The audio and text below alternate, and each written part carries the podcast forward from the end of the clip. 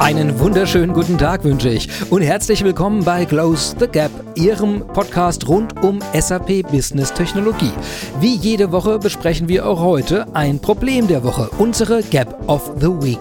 Das ist eine Lücke, die viele Unternehmen kennen, aber vielleicht noch nicht wissen, wie man sie durch Business Technologie lösen kann. Das wollen und werden wir ändern. Ich spreche dazu mit Experten bei SAP, bei Partnern und bei Firmen rund um die Welt. Es wird also spannend.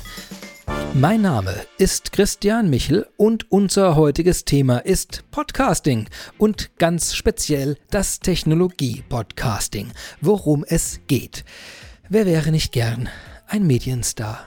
Geliebt, gefeiert, gehört, empfohlen, Heutzutage kann ja jeder durch Twitch, YouTube oder sonstige Livestreaming-Anbieter seinen eigenen Fernsehsender aufbauen und an die Welt Offenbarungen verkünden. Und das gleiche gilt für Radiosender, beziehungsweise die moderne Version davon, den Podcast.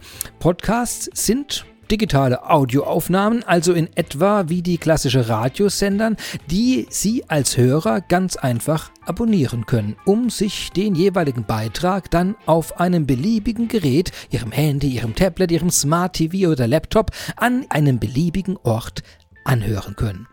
Aber offensichtlich wissen Sie das schon. Da Sie mich ja jetzt gerade in einem Podcast hören. Daher ein paar Fun Facts rund ums Podcasting. Weltweit gibt es etwa zwei Millionen Podcasts mit knapp 50 Millionen Sendungen. Und alleine Deutschlands 2020 wohl meistgehörter Podcast, das Coronavirus-Update von NDR Info, wurde laut eigener Aussage bis Mai 2020 bereits unglaubliche 41 Millionen Mal abgerufen.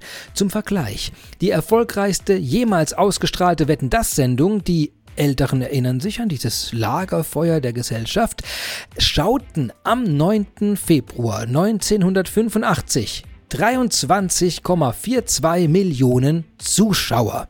Ich weiß, dieser Vergleich hinkt natürlich an beiden Beinen und Armen und sonstigen Körperteilen, aber der Vergleich zeigt auch, dass wir medial in einer neuen Zeit leben. Wetten, das gibt es nicht einmal mehr. Stattdessen wenden sich die Menschen eben neuen Formaten zu, unter anderem dem Podcast. Jeder kann seinen eigenen kleinen Podcast erstellen, zu jedem Thema und überall gehört werden. Doch wie denken Podcaster? Welche Werkzeuge setzen sie ein? Warum podcasten sie und ich und wir alle überhaupt? Darüber will ich mich einmal mit Experten austauschen, allesamt Podcaster in und um SAP. Und die rufe ich jetzt einfach mal an.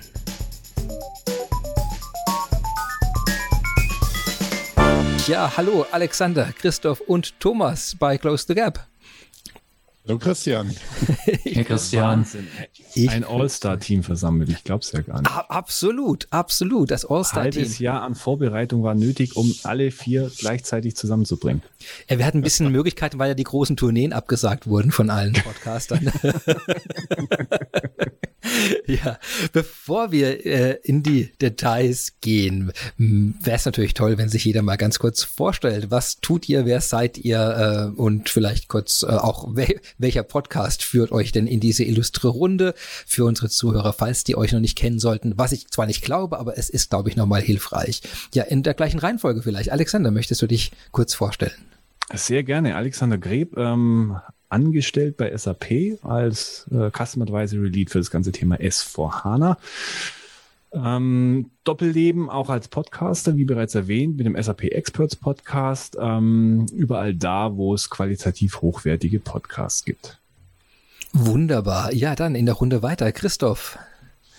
Ja, Christoph Hafner, ebenfalls angestellt bei SAP seit äh, circa 14 Jahren schon und heute tätig als Wissensarchitekt und ähm, im Bereich SAP One Learning das Ganze. Und ich bin durch Thomas schon von Anfang an äh, bei SAP durchs Podcasten äh, an dieses Audiothema herangeführt worden und ähm, bin auch selber privat seit 2014, nicht zuletzt deshalb privater Podcaster und seit 2018 machen Thomas und ich ja den Education Newscast und mit den Kollegen von unserem Web UI Framework UI5 mache ich den UI5 Newscast. Und wir haben das Thema Podcast, deshalb bin ich in der glücklichen Lage, dass ich das nicht nur nebenbei, sondern fast hauptberuflich mache mittlerweile, ähm, zusammen mit den Open SAP Kolleginnen und Kollegen eine schöne Podcast-Plattform etablieren können, hier, die ihr ja sowieso alle kennt. Oh ja, darüber können wir nachher vielleicht noch mehr sprechen, aber in die Details geht's ja später. Äh, Thomas, möchtest du dich auch kurz vorstellen? Ja, gerne. Ja, hallo zusammen, auch hallo liebe Hörer. Ja, Thomas Hirnebein, ich bin auch bei der SAP schon seit 1998. Äh, verschiedene Leben da. Im ersten Leben war ich in der internen Personalentwicklung, Wissenstransfer, ne, auch mit dem Christoph. Da hatten wir Podcasting unternehmensintern, so als Vertriebsradio damals so versucht zu etablieren in den Anfängen. Ich glaube, das war 2005 oder wann auch immer oder sechs. Äh, und äh, ja, dann war ich im Produktmanagement und mache jetzt äh, Business Development für SAP Training und äh, Adoption. Äh, und bin auch Hobby-Podcaster mit dem Christoph zusammen. Oder ist eine meiner Passions im Beruf, was ein super Tool ist, ein super Ansatz für den mobilen Wissenstransfer. Und äh, genau, den Podcast nicht zu vergessen, den Education Newscast natürlich. Also alle Hörer bitte teilen und abonnieren. Ist sehr gut. Auf, die Links sind auch unter dieser Folge wie immer. Also liken, kommentieren, positiv bitte nur. Äh, negative werden gleich gestrichen. haben, ja, super. Ich glaube, wir reden ja heute über Podcasts. Ich glaube, jeder, der selbst einen machen will, schon mal einen gemacht hat oder einfach mal äh, hinter die Kulissen gucken will, der ist heute genau richtig. Und wir sind ja eben in der Runde eben, weil wir reden ja nicht über Lifestyle oder über irgendwelche Themen, die ein Publikum automatisch erreicht, das irgendwie im zweistelligen Millionenbereich liegt, sondern wir haben ja, äh, ich nenne es immer Special Interest Themen, wo man sagen kann, wir haben eine sehr, sehr dezidierte Gruppe, die wir adressieren. Und ich glaube, deswegen können wir heute auch etwas genauer drüber sprechen, was jeder von uns sich eigentlich überlegt hat, warum wir gerade über Podcasts gehen. Und weil das äh, manchen vielleicht gar nicht so klar ist, wie sehr sich die Medien da unterscheiden. Ähm, vielleicht äh, ähm, einfach in die Runde mal reingefragt, was äh, hat denn bei euch dazu geführt, überhaupt sich dieses Format Podcasts anzunehmen. Meine, man hätte ja auch einen YouTube-Livestream machen können, man kann Blogs schreiben, man kann ein Buch schreiben in der gleichen Zeit, man kann überhaupt eins zu eins Termine mit allen möglichen Leuten durchführen. Was hat, was war denn diese, diese Initialzündung für ähm, fürs Podcasting als solches?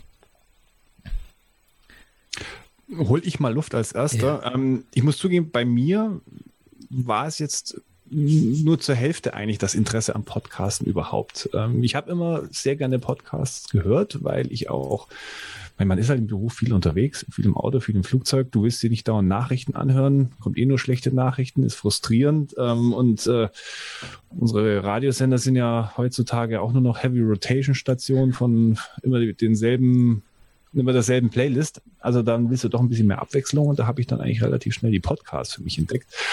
Und ich fand das schon spannend. Die Möglichkeit, auch mal ein bisschen, ich sage es mal, tiefer als nur oberflächlich oder an der Oberfläche kratzend Inhalte, Informationen, Dinge rüberzubringen. Das hat mich schon fasziniert.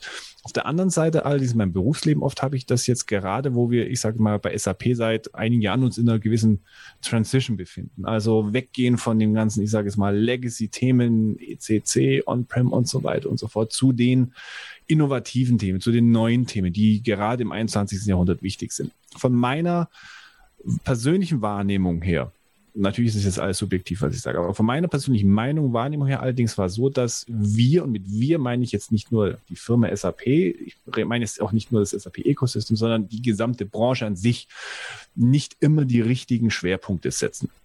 Da werden beispielsweise wird gewisse Marketingbegriffe und so weiter über oftmals über Substanz gezählt. Und ich meine, das, was, was, was ihr ja in eurem Podcast so ähnlich auch macht. Bei mir war das so, dass ich ganz kleinen Lautsprecher wollte, um die meiner Meinung nach wichtigen und richtigen Themen, nämlich die Best Practices, diese Sort Leadership-Thematiken. Wie bringe ich PS auf die Straße? Wie mache ich Dinge richtig?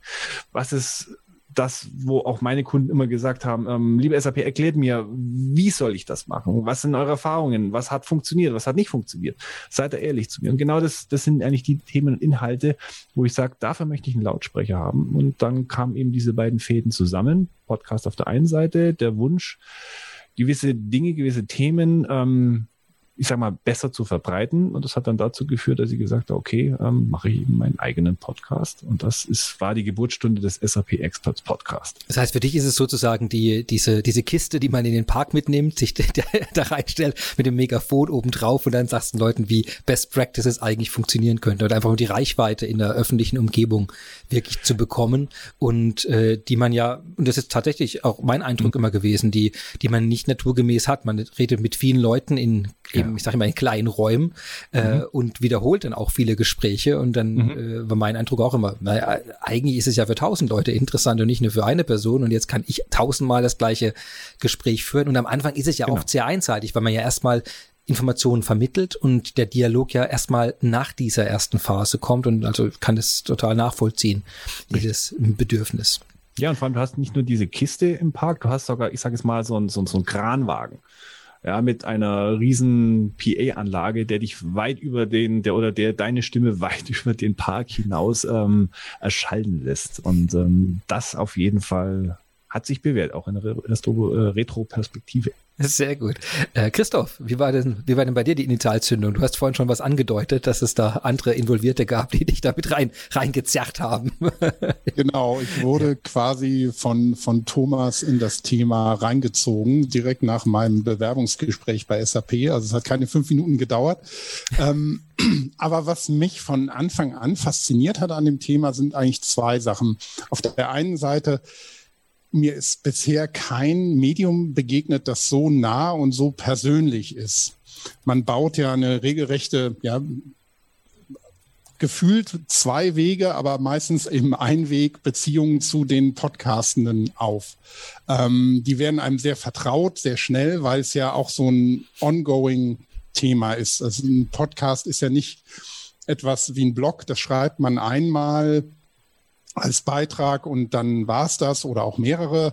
Aber so ein Podcast ist meistens ja eine fortlaufende Geschichte und irgendwann fühlt man sich sehr vertraut mit den ähm, Leuten, die da sprechen. Das ging mir so bei einem Podcast den ich früh, ach, schon auch 2006 gehört habe, 2007, ähm, das Küchenradio. Das waren vier Berliner Journalisten, die sich einfach mal zusammengesetzt haben und geschaut haben, was können wir denn mit dem Podcast als Medium, als als Mittel äh, überhaupt anfangen. Und da hat man sich dann manchmal so gefühlt, als würde man mit denen am Küchentisch sitzen oder wäre mit denen unterwegs. Und man hatte geradezu das Bedürfnis, auch mit reinzuquatschen, was natürlich nicht ging, was ähm, vielleicht auch noch ein Thema ist, über das wir sprechen könnten, der Rückkanal.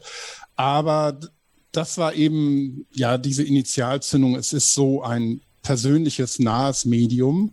Und auf der anderen Seite ähm, ja, habe ich gemerkt, man, man kann immer davon profitieren, indem man eben Wissen ähm, oder neues Wissen erlangt, weil fast alle Podcasts ähm, ja sind ja Wissenspodcasts. Es geht immer um irgendein Thema, um irgendeine Geschichte, die erzählt wird und ähm, man geht danach raus und, und hat was mitgenommen was auch immer und in welchem Umfang auch immer, aber ähm, es ist eigentlich immer ein Wissenstransfer da mit, mit drin. Und das fand ich auch sehr spannend. Und im Zusammenhang, was mich dann sehr fasziniert hat, ähm, gerade 2006, 2007 war ja auch schon die Zeit, wo einem jeder erzählt hat, also Aufmerksamkeitsspanne beim Video 20 Sekunden und dann bauen, bauen die Zuschauer ganz schnell ab. Und Podcast-Formate haben funktioniert in nicht nur eine halbe Stunde, nicht nur eine Stunde. Ähm, mit die erfolgreichsten gehen manchmal über mehrere Stunden. Und das war auch was, was mir persönlich gezeigt hat, dass es ein ganz starkes Format ist. Also wie du sagst, man hat, man hat die Zeit, äh, eine, ein Thema wirklich auszurollen und hat auch die Aufmerksamkeit eine gewisse, gewisse Nähe. Das ist mir auch, äh, war auch schon seit sehr vielen Jahren recht viel Podcasts und das war auch für mich äh, eins der Kriterien, dass ich gemerkt habe, dass die, da nehmen sich Leute Zeit und ich krieg, und das ist noch ein weiterer Aspekt für mich gewesen, ich krieg den Kontext der, der des Menschen, der spricht, so spürbar bei der ganzen Sache, mhm. weil ich finde ganz viele auch geschriebene Artikel, wenn ich Blogs anschaue, wenn ich äh, Artikel, die irgendwo online erscheine, sehe, da ist immer der Mensch so ein bisschen rausgekürzt. Und dadurch kann ich oft nicht einschätzen, ist die Information von jemandem, der der sich mit dem Thema wirklich tief befasst oder also der Satz kommt gleich daher. Wenn jemand einfach eine Information aufschreibt, kann das jemand aufschreiben, der das seit einem Tag gemacht hat oder jemand, der seit 20 Jahren tut. Und das genau. ist erstmal nicht unterscheidbar. Und ich finde, im, in einem direkten Gespräch merkt man recht schnell, ob der Gegenüber sich eine Information einfach angelesen hat kurz ja. oder ob der rund um das Thema viel aber, weil die Wortwahl ist anders, die, die Beispiele sind andere. Ich finde, äh, der Grad an Interaktivität, der dann automatisch entsteht zwischen dem, der Fragen stellt und dem, der antwortet, ist ein anderer. Und das fand ich beim Podcasting für mich fast die beeindruckendste Erfahrung, zu merken, dass es, dass für mich dieser sehr informelle Kontext, also die Meta-Information in dem Sinne, äh, so bedeutsam ist, dass ich zum Beispiel bei Events, wenn irgendwas stattgefunden hat, irgendwelche großen IT-Veranstaltungen, dass ich eigentlich aufgehört habe, die IT-Veranstaltung zu gucken. Und ich habe eigentlich fast nur noch die Podcaster und YouTuber gehört, die über diese Veranstaltungen reden, weil die mir plötzlich sagen konnten, aha, da wurde jetzt eine neue Datenbank vorgestellt, ah, die haben wir da schon eingesetzt, ach, ich mache das seit zehn Jahren hier so und so. Und dann kriegt man einfach in so einem Nebensatz, kriegt man die Sachen in Relation, in der historischen, in der Bedeutsamkeit eingeordnet. Und ich kenne kein zweites Medium, dass das so stark macht wie ein Podcast, dass man so nah an die Gedankengänge von Menschen rankommt. Und das war für mich, und du hast es ja gerade genau auch beschrieben, ähm, das war für mich so, so fast die Einstiegsdroge, wo ich dann gesagt habe, wow, da, da ist, da ist eine Tiefe drin, die kriege ich bei keinem anderen Medium. Ja, ähm, ja. Thomas, ja, sorry. Ja, genau. Es ja. passt eigentlich super zu, zu, den drei Punkten, wieso ich äh, Podcasts so toll finde. Ne? Also ich finde, vom Medium ist es super niedrigschwellig, also es ist einfach zu nutzen. Äh, also ich muss nicht mal irgendwo ein Kabel anschließen wie früher. Also ich kriege das gepusht auf meinen Podcatcher. Äh, äh, also es ist sehr einfach zu konsumieren. Das mhm. ist nicht jedes Lernmedium.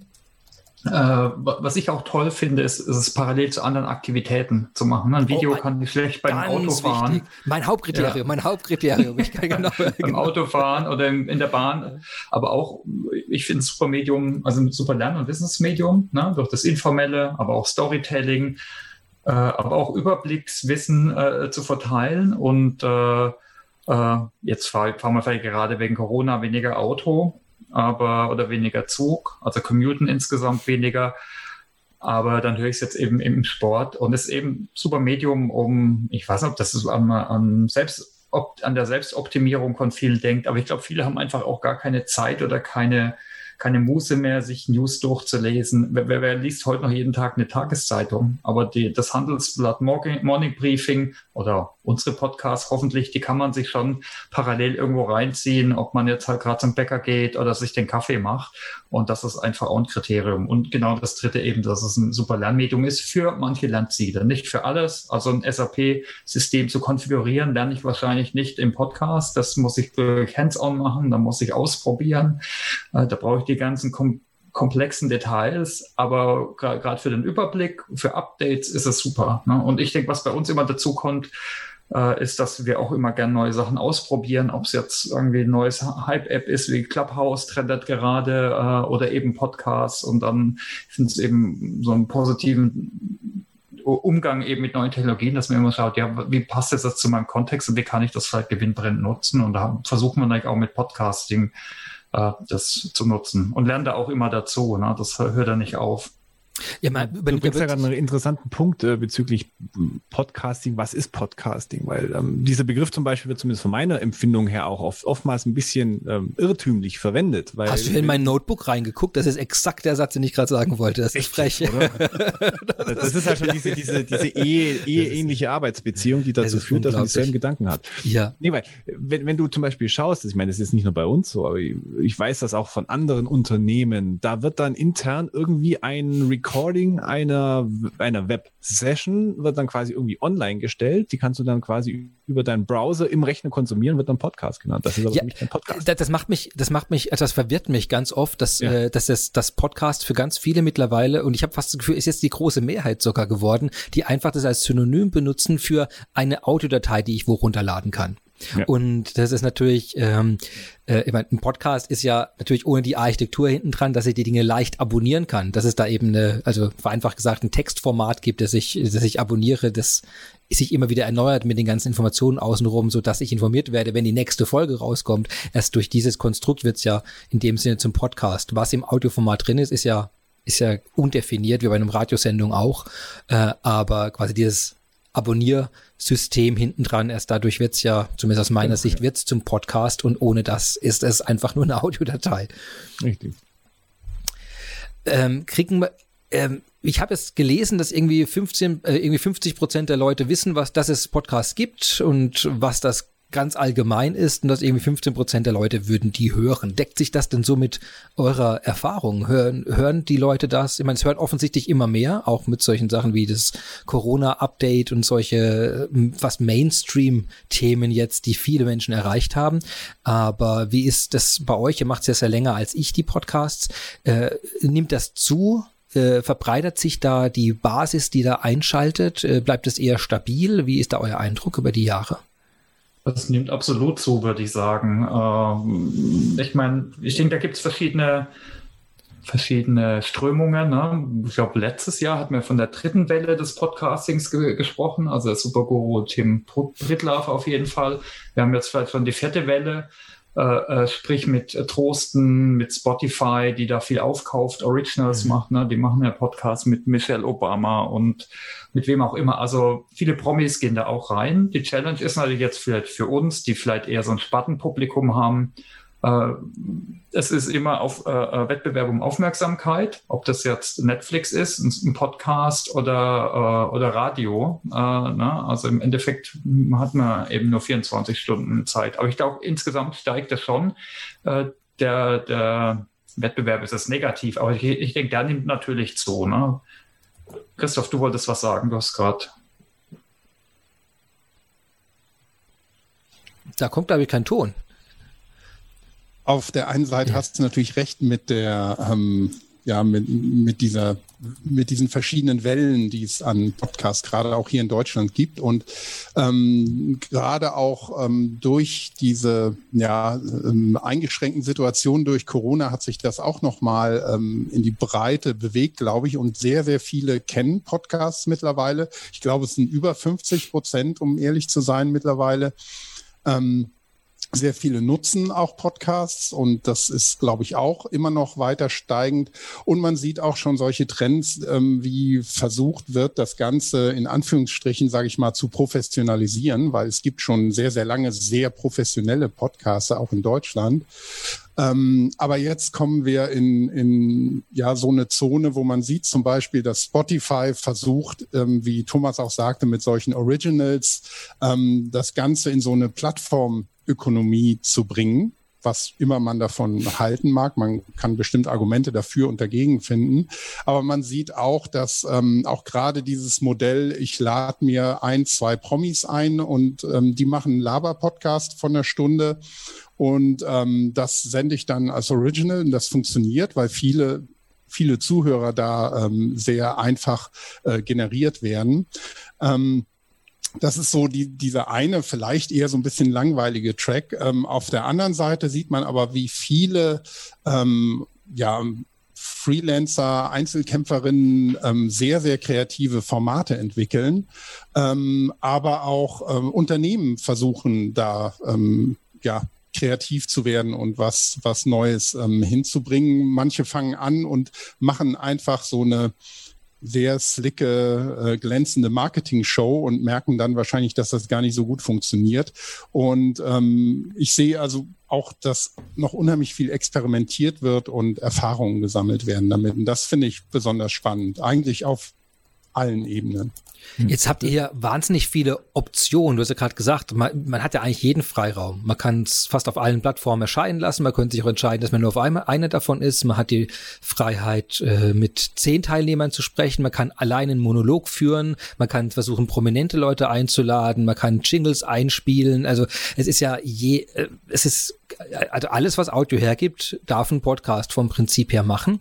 Und ihr habt euch erst für eine gewisse Form entschieden. Also was zum Beispiel die Dauer anbelangt oder auch die Zusammensetzung, ob man, ähm, ich sehe viele Podcasts, die machen feste Gruppen, was ich äh, quasi immer wieder bedauere, dass ich es nicht habe, weil ich jede Woche einen neuen Gast habe, was auch jede Woche heißt, dass man sich auch wieder um solche Dinge wie technisches Setup kurz kümmern muss, was jetzt, wenn man immer die gleichen vier hat, zumindest in meiner Traumvorstellung so ist, dass die dann alle irgendwann ihre Software installiert haben, man eigentlich nur auf Record drücken, dann geht das los.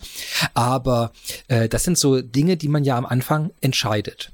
Und äh, jetzt äh, sowohl beim Sub Experts Podcast, also beim äh, ähm, äh, Education Newscast, sind es ja sind es ja sehr bewusste Entscheidungen gewesen am Anfang. Wollt ihr da kurz mal Einblick geben, warum macht ihr das so, wie ihr es tut? Also auch die Sprache zum Beispiel. Manche mhm. machen ja Englisch oder Deutsch. Ich habe mich jetzt zum Beispiel bewusst bei Close the Gap für Deutsch entschieden, weil ich das Gefühl hatte, dass die Teilnehmer äh, viel freier sprechen und dass die Leute, ich meine, ich sitze hier im deutschsprachigen Raum, insofern war es für mich naheliegend, äh, wenn ich dann äh, viele Leute, die als Muttersprache Deutsch sprechen, wenn ich die frage, sprichst du auf Deutsch in einem Podcast, der öffentlich erscheint, dann sind Leute deutlich äh, offener da teilzunehmen, als zu sagen, äh, sprich äh, in einer Sprache, die dir nicht ganz so nahe liegt. Und das war zum Beispiel bei mir ein Beweggrund, das auf Deutsch zu machen. Wie ist das denn äh, bei, bei euch? Also bei mir zum Beispiel, wie gesagt, ich, ich hatte eine gewisse klar liegende Motivation, aber ich habe dann noch nicht losgelegt, sondern ich habe mir dann erst noch mal ein bisschen Zeit genommen, um das alles mal ein bisschen reifen zu lassen, ob das eine gute Idee ist, um auch mich mal ein bisschen auch äh, zu trainieren. Ich hatte es ja vorher auch nicht gemacht. Ich bin jetzt nicht so ein Urgestein jetzt wie der, der, der, der Thomas, der da als Patient Null eigentlich gezählt wird bei uns, ähm, sondern ich musste ja auch erstmal dieses ganze. Ich glaube schon echt die Folge Thema. Patient Null des Podcasting. Das gefällt mir sehr gut, ja. Ja, genau. Der Super Spreader. Der Podcasting Super Spreader, ja. Thomas Jennemann. Nein, ähm, ich, ich, ich habe mir ich meine, gut, das machen vielleicht nicht, ich weiß, dass andere schneller sich in das Abenteuer stürzen, vielleicht manchmal ein bisschen zu schnell. Damals, ich hatte nicht den Zeitdruck und ich wollte das alles noch mal ein bisschen reifen lassen. Auch weil, ich meine, ich habe jetzt, das gehört zu meinem Job, viel zu sprechen, aber wenn du dich dann halt erstmal selber mal ein bisschen hörst, dann ist es erstmal furchtbar. Und gerade so das Podcast, ähm, Format zwingt dich auch ein bisschen dazu, gerade im Abmischen deine eigene Stimme zu hören. Und dann denkst du dir, hm, ich glaube, ein bisschen trainieren sollte ich vielleicht doch mal, damit das auch halbwegs vernünftig klingt. Ja, und ich habe das gemacht und ich habe auch mir so ein bisschen überlegt, welche Technik brauchst du denn, welches Format, wie willst du das denn anstellen und so weiter. Und ähm, da habe ich mir wirklich ein halbes Jahr Zeit genommen, um mir genau dieses Produkt, weil mir war es klar, im Endeffekt, wenn es gut werden soll, dann musst du es auch so ein bisschen als Produkt sehen, dein Podcast. Klar, es ist so eine romantische Vorstellung, ich mache jetzt das Mikro an und erzähle einfach irgendwas. Und im privaten Sektor es gibt ja Influencer, die so funktionieren. Ähm, gut, die haben vielleicht auch noch optische Attribute, die wir jetzt nicht unbedingt haben. Aber ähm, was soll das denn heißen? Hier sind, hier, hier sind vier unglaublich gut aussehende Herren. Im so, wir, wir sind hier in einem, in einem, Audio, in einem Audioformat, genau. Und äh, da sämtliche Friseure ja schon wieder längere Zeit zu haben, wahrscheinlich auch gut, dass es so ist.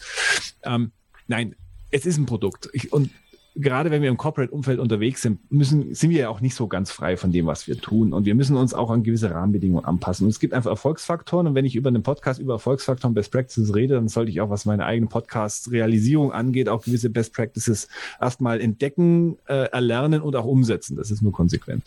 Und deswegen, wie gesagt, habe ich mich tatsächlich, ja, wir sind in gewisser Weise ein Formatradio, mir genau solche Gedanken gemacht. Wen will ich ansprechen? Wie will ich ihn ansprechen?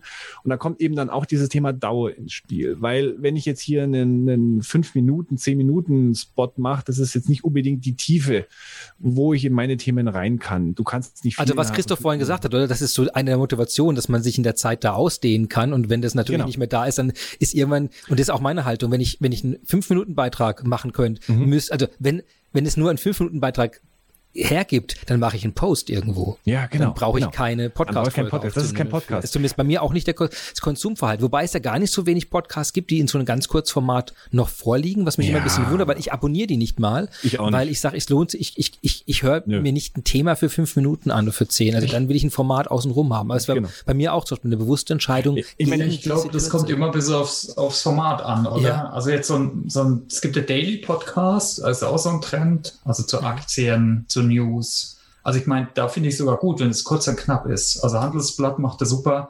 Es gibt da welche wie der Steingart, äh, der macht das sehr ausgedehnt, finde ich oft dann verschwurbelt. Das ist mir dann schon wieder zu viel.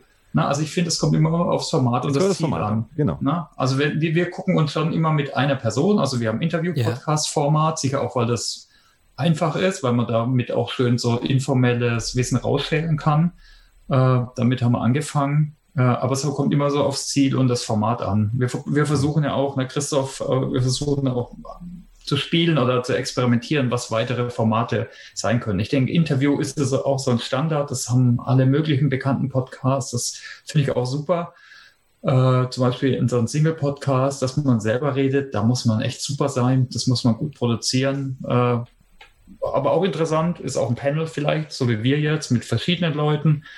Äh, Also es gibt unterschiedliche Formate. Live-Podcast ist eine. Dann gibt es ja dann so richtig toll produzierte, ne, so à la True Crime, wo dann Leute außen rumlaufen und äh, äh Verbrechen äh, nach äh, äh. Also es gibt ganz unterschiedliche Formate denke ich. Äh, und da sind wir auch noch am Rumprobieren und Ausprobieren. Gibt es zum Beispiel jetzt nur einen Punkt, habe ich gesehen, die Telekom das ist ein toller Marketing-Gag auch.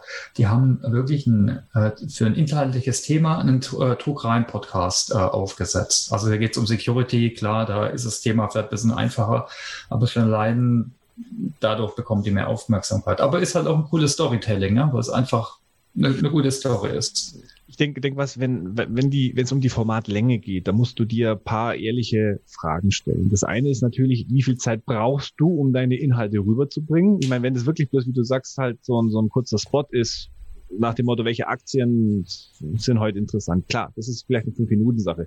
Ich würde mir jetzt auch nicht zu viele allerdings davon abonnieren, weil die würden dann irgendwann relativ mein, ich sag mal so, diese Inbox dann letztendlich zumüllen, du findest da nichts mehr. Aber im Endeffekt, klar, wie viel Zeit brauchst du mindestens, um deine Inhalte rüberzubringen, die du hinbringen möchtest, aber musst dir auch ehrlich sein, wie viel Zeit maximal solltest du dir gönnen dafür? Wie, wie lange hören dir Leute überhaupt zu? Da gibt's Götter wie Cal Fussman oder ein Tim Ferriss und so weiter, die machen dreieinhalb Stunden. Ja, und den hörst du auch zu dreieinhalb Stunden. Würde man mir jetzt dreieinhalb Stunden zuhören? Äh, also ich krieg's bei meinen Kindern und meiner Frau nicht hin. Vielleicht musst du als Podcast mit ihnen kommunizieren. Das ist einfach das falsche Medium bisher.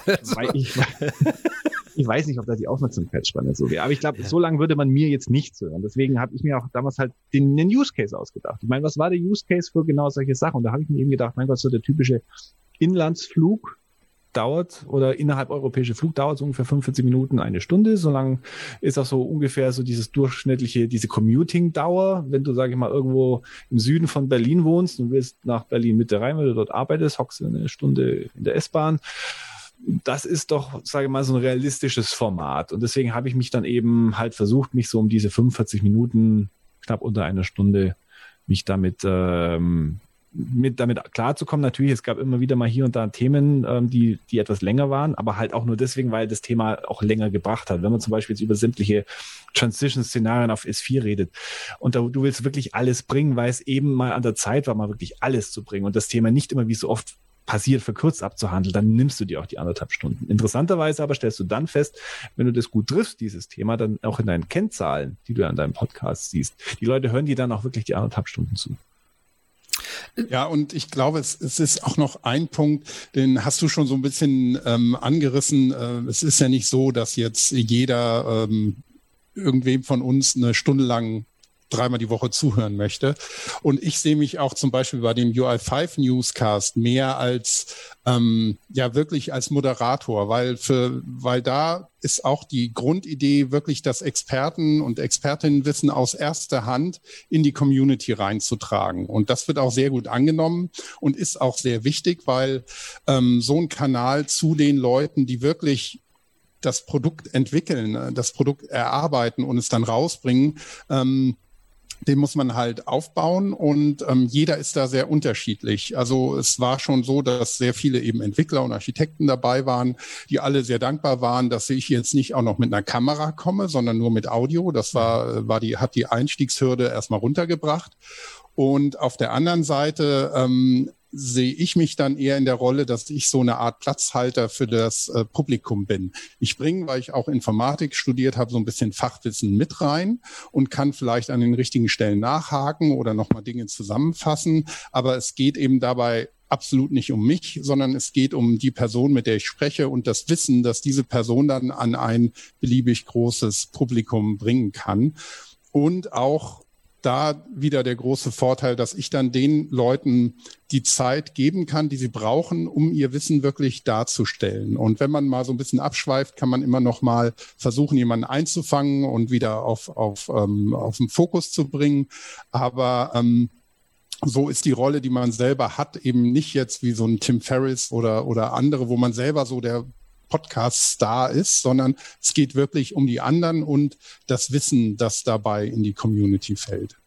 Ich finde es ganz spannend, weil das ist auch äh, für mich eine, eine Frage gewesen, die sich am Anfang gestellt hat, eben welche Rolle nehme ich in diesen Podcast ein, wie weit gehe ich raus, auch mit Wissen, das ich habe oder das ich nicht habe. Und ich habe dann auch, ähm, eigentlich, bevor ich angefangen habe, auch gesagt, ich äh, halte mich sehr zurück mit allem, wie du sagst. Also ich habe mein Eindruck war, es gibt viele Leute, die die viel wissen und das äh, was aber die Schwierigkeit oft ist, dass es jemand, also entweder jemand nimmt, der viel weiß, den aber auch ein bisschen führt, damit, äh, damit man eine Struktur hat, die auch für jemanden, der nicht ganz so tief im Thema ist, noch mitkommt, weil das ist ja, finde ich, oft für Experten eine der großen Herausforderungen, eine, ähm, eine Geschwindigkeit zu nehmen und eine, und eine Wortwahl zu finden und auch vielleicht plastische Beispiele noch zu wählen, die die Leute, die noch nicht auf dem Expertenstatus sind, auch abholen. Und da, darin sehe ich zum Beispiel oft eine meiner Hauptaufgaben dann, weil ich kenne, ich kenne jetzt die Themen bei uns äh, die, fast alle sehr gut. Das heißt quasi, ich habe dann den Vorteil, dass ich recht gut weiß, was da inhaltlich kommen könnte, äh, halt mich da aber maximal zurück, weil ich eben sage, na, jetzt ist, da ist jemand, jemand, der ist noch tiefer in dem Thema drin. Und äh, jetzt ist meine Aufgabe viel mehr dafür zu sorgen, dass wir das gemeinsam jetzt irgendwie in eine Story oder in eine, auf, auf eine Ebene auch halten, damit Leute, die vielleicht sogar zum ersten Mal von dem Thema hören, da noch reinfinden und dann zu sagen, okay, welche Begriffe frage ich jetzt nach? Wo hake ich wirklich nochmal nach, ob es nochmal ein Beispiel geben könnte? Oder äh, wenn ich merke, dass äh, mein Gast dann vielleicht gerade kein Beispiel äh, das zumindest meiner Vorstellung entspricht, dass es plastisch genug ist, dann werfe ich halt selbst mal eins rein, dass man so ein bisschen gemeinschaftlich ist. Aber ich habe auch gesagt, es bringt, äh, es bringt auch, finde ich, den, den Gast immer in eine komische Situation, wenn man dann quasi so um Expertise ringt. Und deswegen habe ich auch gesagt, in die, das, das ist, manchmal hätte ich zwar das Verlangen dann sozusagen, okay, jetzt will ich auch mal zeigen, wie toll ich da bin, aber dann zu merken, nee, nee, das äh, jetzt, äh, halt, halt es, ich halte es jetzt aus, weil der Gegenüber braucht oft einfach nur ein, zwei Sätze noch mehr und dann kommt da meistens was raus, wo ich denke, wow, aber das hätte ich jetzt nicht sagen können. Und das ist, glaube ich, diese, diese wichtige Rolle, die man dann einnimmt, als dieses, du hast es Moderator, glaube ich, genannt. Und ich weiß gar nicht, ein Moderator ist ja nochmal weiter weg vom Inhalt. Wir sind ja so eine Art informierte Moderatoren dann. Und das finde ich so eine ganz spannende Sache, die bei so einem Technologie-Podcast äh, was ganz Spezielles ist, was es ja bei anderen, höchstens bei Wissenschaftsthemen vielleicht noch gibt, dass es so eine informierte Person zwischendrin gibt. Aber die meisten haben ja einen reinen Moderator oder jemand inszeniert sich fast selbst ein bisschen als der Star der Folge. Aber du, du sagst einen sehr, sehr wichtigen Punkt. Ich mache mich jetzt vielleicht ein bisschen unbeliebt damit, mit dem, was ich sage. Aber ich denke, das ist absolut entscheidend. Und weil das sieht man zum Beispiel bei dir, das sieht, das sieht man aber auch beim Christoph oder beim Thomas ihr sprecht mit Leuten oder ihr sprecht über Themen, da ist zwischen, sag ich mal, das, ich möchte mal sagen, in manchen Bereichen natürlich mehr und weniger, das ist bei mir auch so, aber es ist ein gewisses Mindestverständnis über die Thematik vorhanden. Das heißt, ihr könnt damit ein Gespräch führen, ihr könnt damit die richtigen Fragen stellen, ihr könnt dabei diesen Vermittler eingeben, auf der einen Seite zwischen dem Zuhörer, der was lernen möchte, und zwischen dem Experten, weil ihr müsst quasi, ich sage jetzt mal, diese Wissensweitergabe steuern. Was meiner Meinung nach nicht funktioniert, und die Sachen, die sind unglaublich zäh und die höre ich mir auch nicht gerne an, das ist, wir haben es zum Beispiel jetzt in den letzten zwölf Monaten ja sehr stark erlebt. Ähm, man hat verzweifelt aufgrund, man kommt nicht mehr persönlich zusammen. Die Veranstaltungen existieren nicht mehr so, wie sie früher. Man versucht, sucht jetzt nach neuen Kanälen. Und dann ist die Frage, wer sollte dann dementsprechend einen Podcast machen, wenn man sagt, okay, wir brauchen irgendwas, um uns, um uns zu kommunizieren, lass uns den Podcast machen ich glaube, dass es nicht oder keine gute Idee ist, wenn man jetzt mal sagt, ähm, wir brauchen irgendwas, ja, mach mal einen Podcast. Und dann hast du jemanden, der ein, ein Interview führt, also so richtig klassisch als vorbereitete Fragen und der andere macht jetzt quasi vorbereitete vielleicht Antworten sogar, weil man hat die Fragen vorausgetauscht und du hast ein Gespräch, was komplett eigentlich sämtliche Qualitäten eines Gesprächs nicht erfüllt, weil es einfach ein Frage-Antwort-Spiel ist. Also es findet mhm. diese Übersetzung nicht statt, es findet nicht statt, so die, auch mal dieses Tiefergehen, dieses Tieferbohren. Du selber fühlst dich nicht als Teil einer Konversation, sondern quasi du hörst dir halt ein Frage-Antwort-Spiel an. Und das ist ein extrem wichtiger Punkt. Man sollte eigentlich schon schauen, dass man sich vorbereitet, dass man auch über die Themen, über die man mit dem Kollegen spricht oder dem Interviewpartner ein gewisses Mindestverständnis hat. Natürlich auch ich gehe rede dann mal über Finance mit jemandem, obwohl ich kein Financer bin, aber dann ist es für mich klar, ich bin heute, ich bin jetzt Schüler.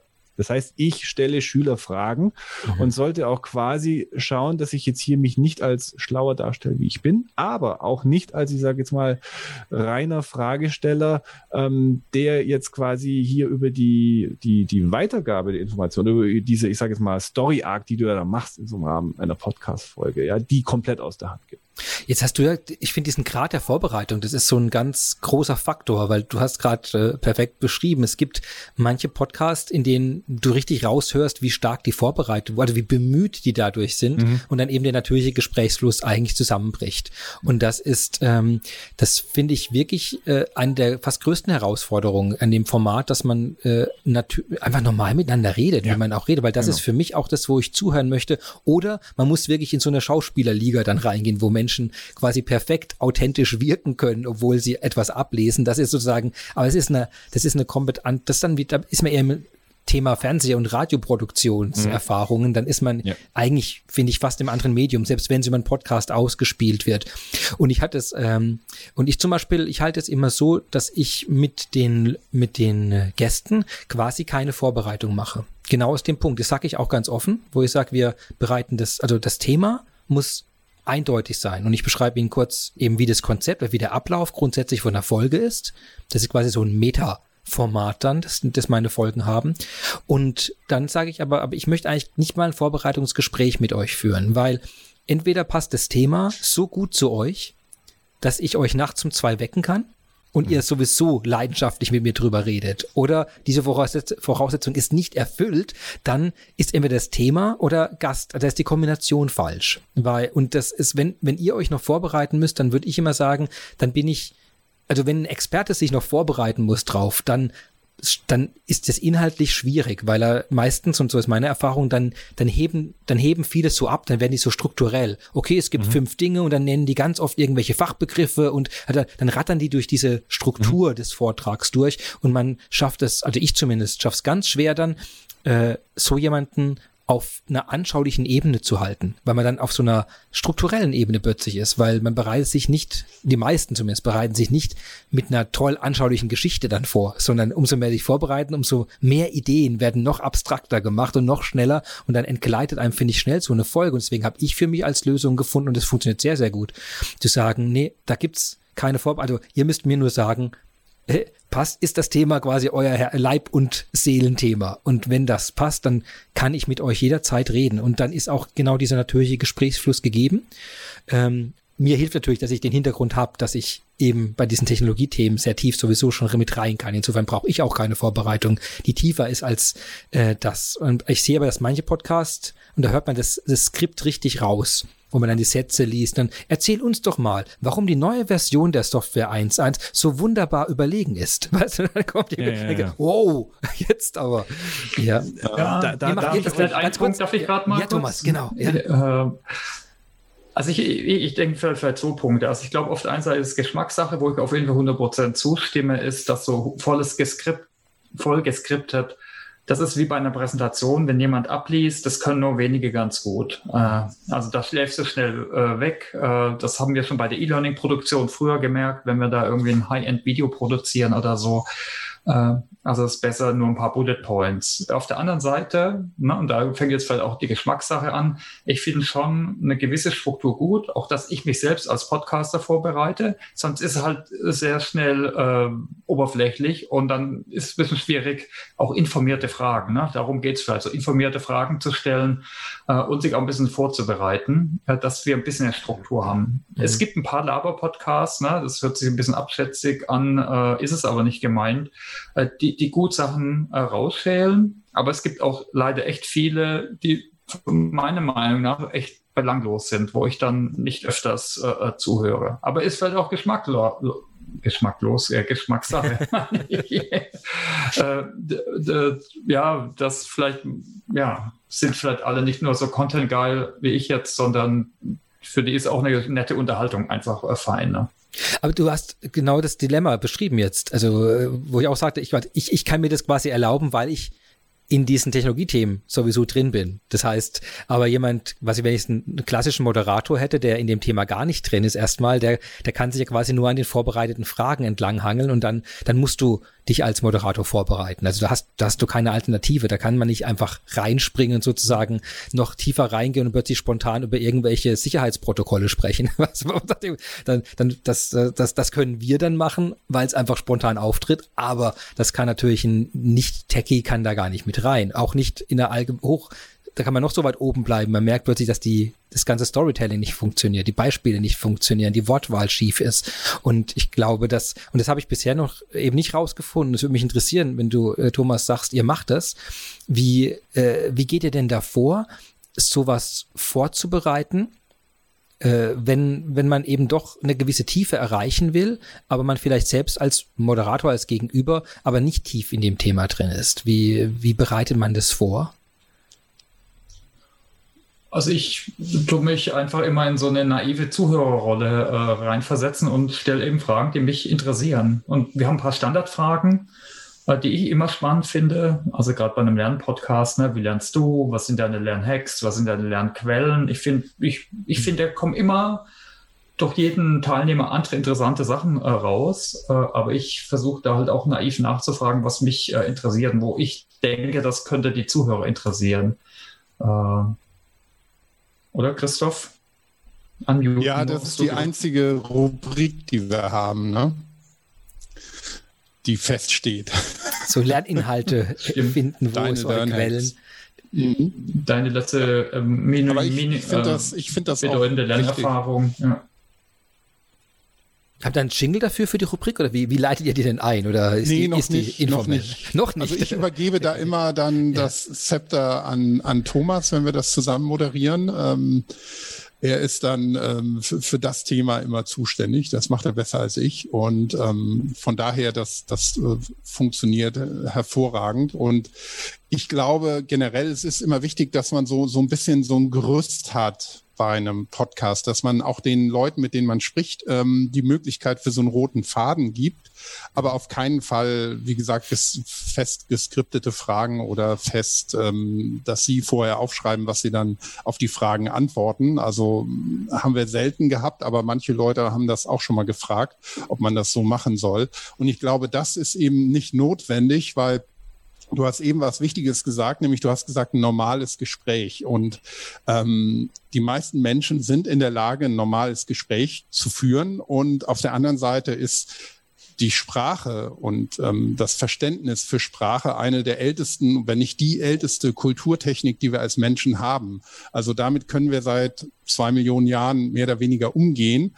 Und ähm, wir sind auch in der Lage, theoretisch beliebig komplexe Themen nur auf der Tonspur zu erklären. Und im mhm. Kopf der Zuhörerinnen und Zuhörer entsteht dann das Bild von dem, was wir erklären. Und das ist eine glaube ich, ganz besondere Eigenschaft, die Menschen haben. Und die wird nirgendwo so schön klar wie bei einem reinen Audioformat. Jetzt haben wir natürlich, jetzt haben wir das Format, also die, die Ideen hinter Länge, hinter Themenwahl, hinter wen man adressiert, wie man, welche Rolle ein Moderator einnimmt, also rund ums Konzept äh, beschrieben.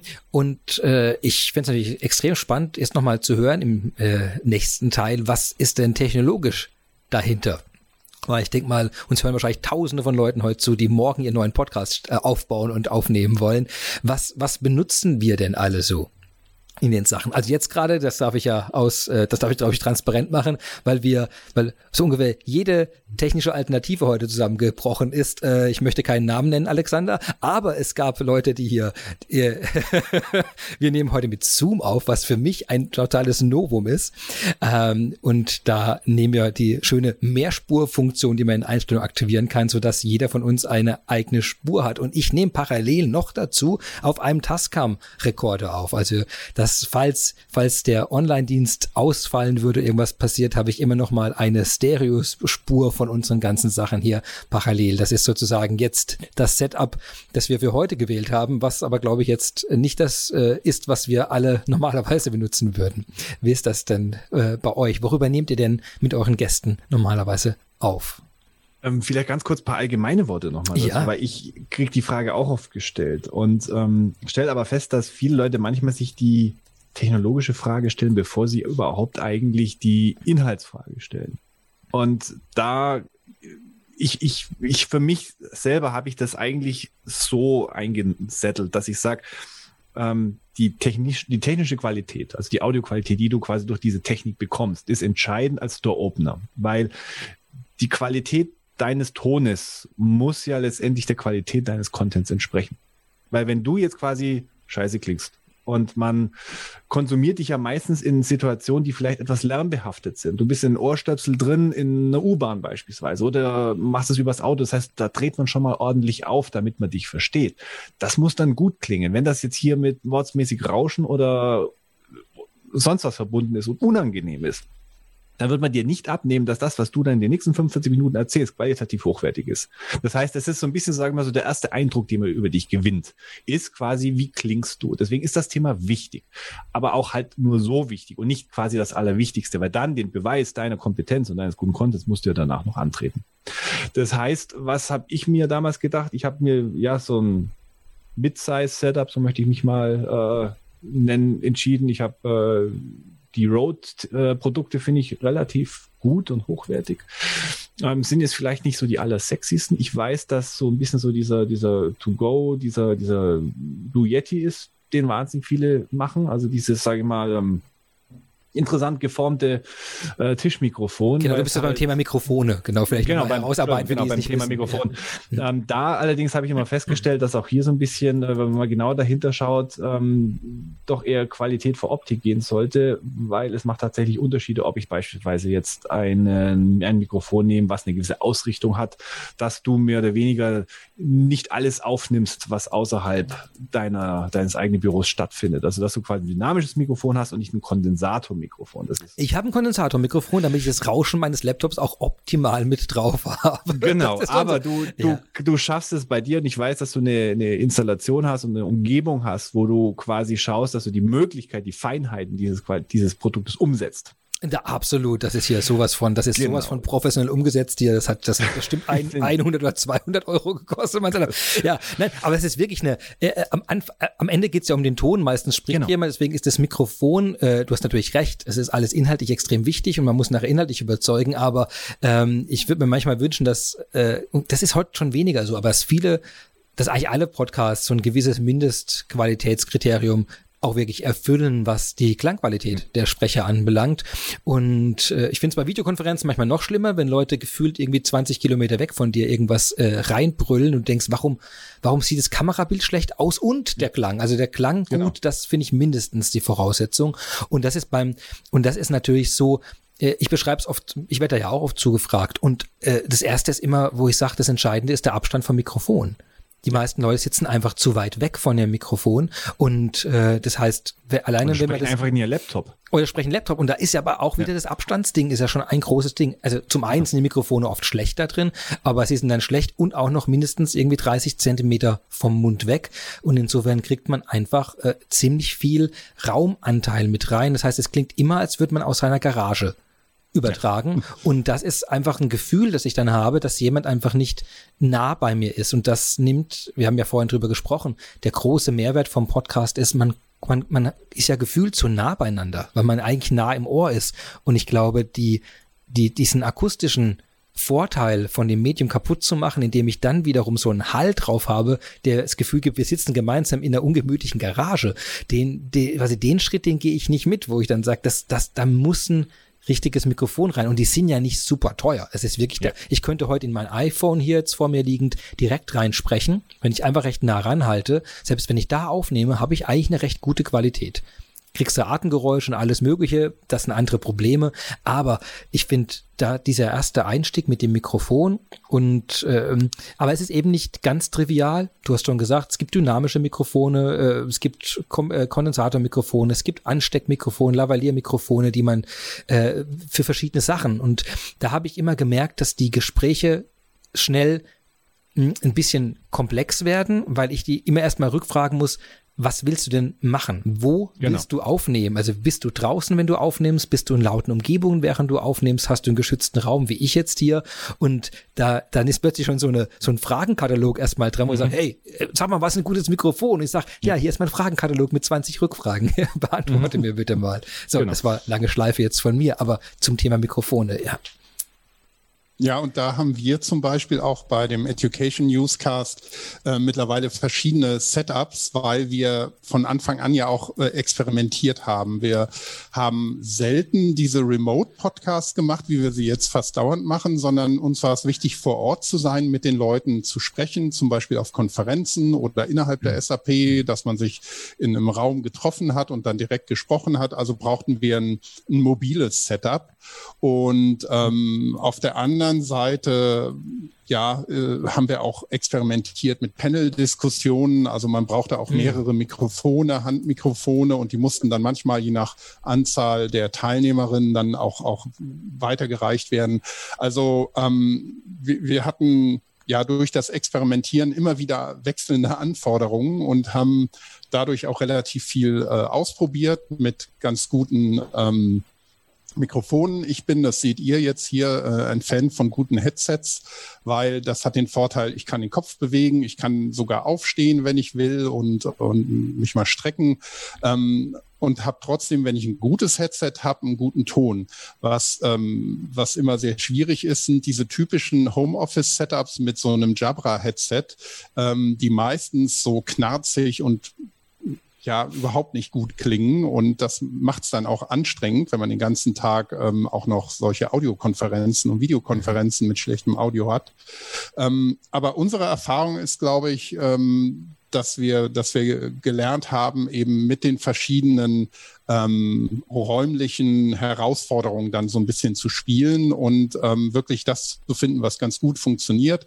Ähm, zum Beispiel mit dem, wir haben Sennheiser Handmikrofone, mit denen hat Thomas auch schon in einem Café oder in der Kneipe aufgenommen und das kam eben sehr gut rüber. Und ähm, weil es auch keine Kondensatormikrofone sind, hat man dann nicht den ganzen Raum mit aufgenommen, sondern wirklich ähm, nur die Sprechenden und man hat sehr dezent im Hintergrund diese Atmosphäre noch gehabt. Und ähm, dazu haben wir das mit so einem Zoom ähm, ähm, äh, Aufnahmegerät eben aufgenommen und da auch das alles dran angeschlossen und damit ist man eben hochmobil und ähm, sehr flexibel. Also konnten wir ja auch so ein bisschen ähm, experimentieren, was, was diese ganzen Situationen angeht. Das ist ja fast schon die Königsdisziplin dann, oder? Wenn man mobil mit mehreren äh, Teilnehmern in einer lauten Umgebung ein Panel oder sowas durchführt. Ich glaube, da, äh, da gibt's ja äh, kaum mehr herausfordernde Setups, um das dann äh, wirklich in einem guten Sound umzusetzen. Thomas, ja, du, ja? ja, muss ich ehrlich sagen, also da hat man eine bessere Qualität, wie oft im Homeoffice-Recording, weil wie der Christoph gesagt hat, da haben die Leute ein Bluetooth-Headset und dann hört sich's an, als würden die in der Markthalle äh, sitzen. Ähm, also oft im, im Homeoffice, da hast du ja auch keine äh, Schallschutzwände und Gedöns äh, unbedingt. Äh, und wir hatten da einfach den Zoom H6, den Christoph gesagt mhm. hat, das ist eine super Box, super auch um äh, zu starten äh, mit Podcasten oder allgemein Audioaufnahme. Äh, und die, die, die riesen Reporterknochen da, die, die Mikrofone, und die haben einfach Umgebungslärm weggeschluckt. Und wir hatten da nur zwei und haben die rumgegeben. Das war eigentlich kein Problem. Also wie gesagt, das war echt besser hm, wie eben viele Homeoffice-Recordings. Hm. Aber das zeigt eben auch wieder, dass man sich eben auf die Situation so einstellen muss. Mhm. Und ihr habt einfach viel Erfahrung, glaube ich, mit dieser, mit dieser Situation gehabt und da auch eine Lernkurve dann wahrscheinlich zurücklegen mhm. dürfen. Äh, äh, eigentlich keine Erfahrung gehabt, eher nur ausprobiert. Ja, das meinte ich damit, dass ihr habt die Erfahrung gemacht, natürlich mit den, mit den Setups. Äh, aber es ist spannend zu hören, dass du dann sagst, dass es da sogar oft besser in der Qualität war, weil ihr es dann besser kontrollieren konntet, worauf ihr aufnehmt und was die Mikrofone anbelangt und damit die Situation besser unter Kontrolle ist. Ja, und an der Stelle vielleicht, also sollte man unbedingt erwähnen, ähm, auch, auch so als generellen Dank ähm, oder Dankeschön an die äh, gerade deutschsprachige Podcaster-Community, die gerade mhm. in den Diskussionen zum guten Klang, wie kriege ich denn auch ähm, audiotechnisch einen guten Podcast hin, ähm, war das für mich zumindest gerade am, am Anfang, als ich da auch eingestiegen bin, so hilfreich, ähm, dass man das gar nicht ähm, genug wertschätzen kann, wie diese Community aus Freiwilligen, aus Podcasterinnen und Podcastern wirklich alle unterstützt, die auch Podcasts machen wollen und mit den Podcast-Partinnen auch ähm, so ein freiwilliges, ähm, ja, Geburtshelferprogramm haben für alle diejenigen, die auch einen Podcast machen wollen. Und ähm, auch all ihr Wissen teilen bis hin zum Löten, ähm, dass man auch ganz günstige Headsets äh, so ans Laufen bekommt, dass sie sich super anhören. Also ähm, Sendegate ist zum Beispiel, das können wir in die, in die Shownotes auch tun, das ist, ist äh, eine Anlaufstelle, glaube ich, wo alle, die podcasten möchten, sehr offen empfangen werden, sehr warmherzig und äh, auch ähm, unheimlich viel Unterstützung bekommen. Weil es eben doch viele, weil es auf jeden Fall ja viele, viele Aspekte hat. Ich meine, wir haben jetzt ja erstmal, wir sind ja vorhin in die allgemeine Planung gegangen, eben Länge, Dauer, Themen, Auswahl der Gäste und Moderationsrolle. Ähm, und jetzt kommen wir, jetzt gehen wir langsam eigentlich in diese Komplexität der Freiheitsgrade rein. Eben, wir haben jetzt die Mikrofone kurz angesprochen, wir haben jetzt kurz die Aufnahme äh, Setups schon mal gesagt, also virtuell, dass man es in, in einem Zoom, in einem Teams, in, eine, in einer Skype-Session, in was, wie jedes Tool hat das halt seine Eigenheiten, Geschwindigkeiten, verschiedene Verzögerungen, äh, auch Stabilität sind da Unterschiede. Ich glaube da, oder eben ein lokaler Rekorder, wenn man vor Ort ist, oder wie ich es mache, parallel laufen lassen. Das sind so äh, diese ersten Setups, wie nehme ich es allgemein auf, äh, was mache ich da? Aber danach kommen ja noch recht viele Schritte bei dem Ganzen. Du hast ja die Show Notes äh, äh, erwähnt. Also irgendwo äh, aus, auf irgendeinem mystischen Weg erscheinen nachher unter der Folge auch eben die Folgennotizen und es gibt ja auch sowas wie Kapitelmarken, die man setzen kann für die verschiedenen Minuten, wo man das macht.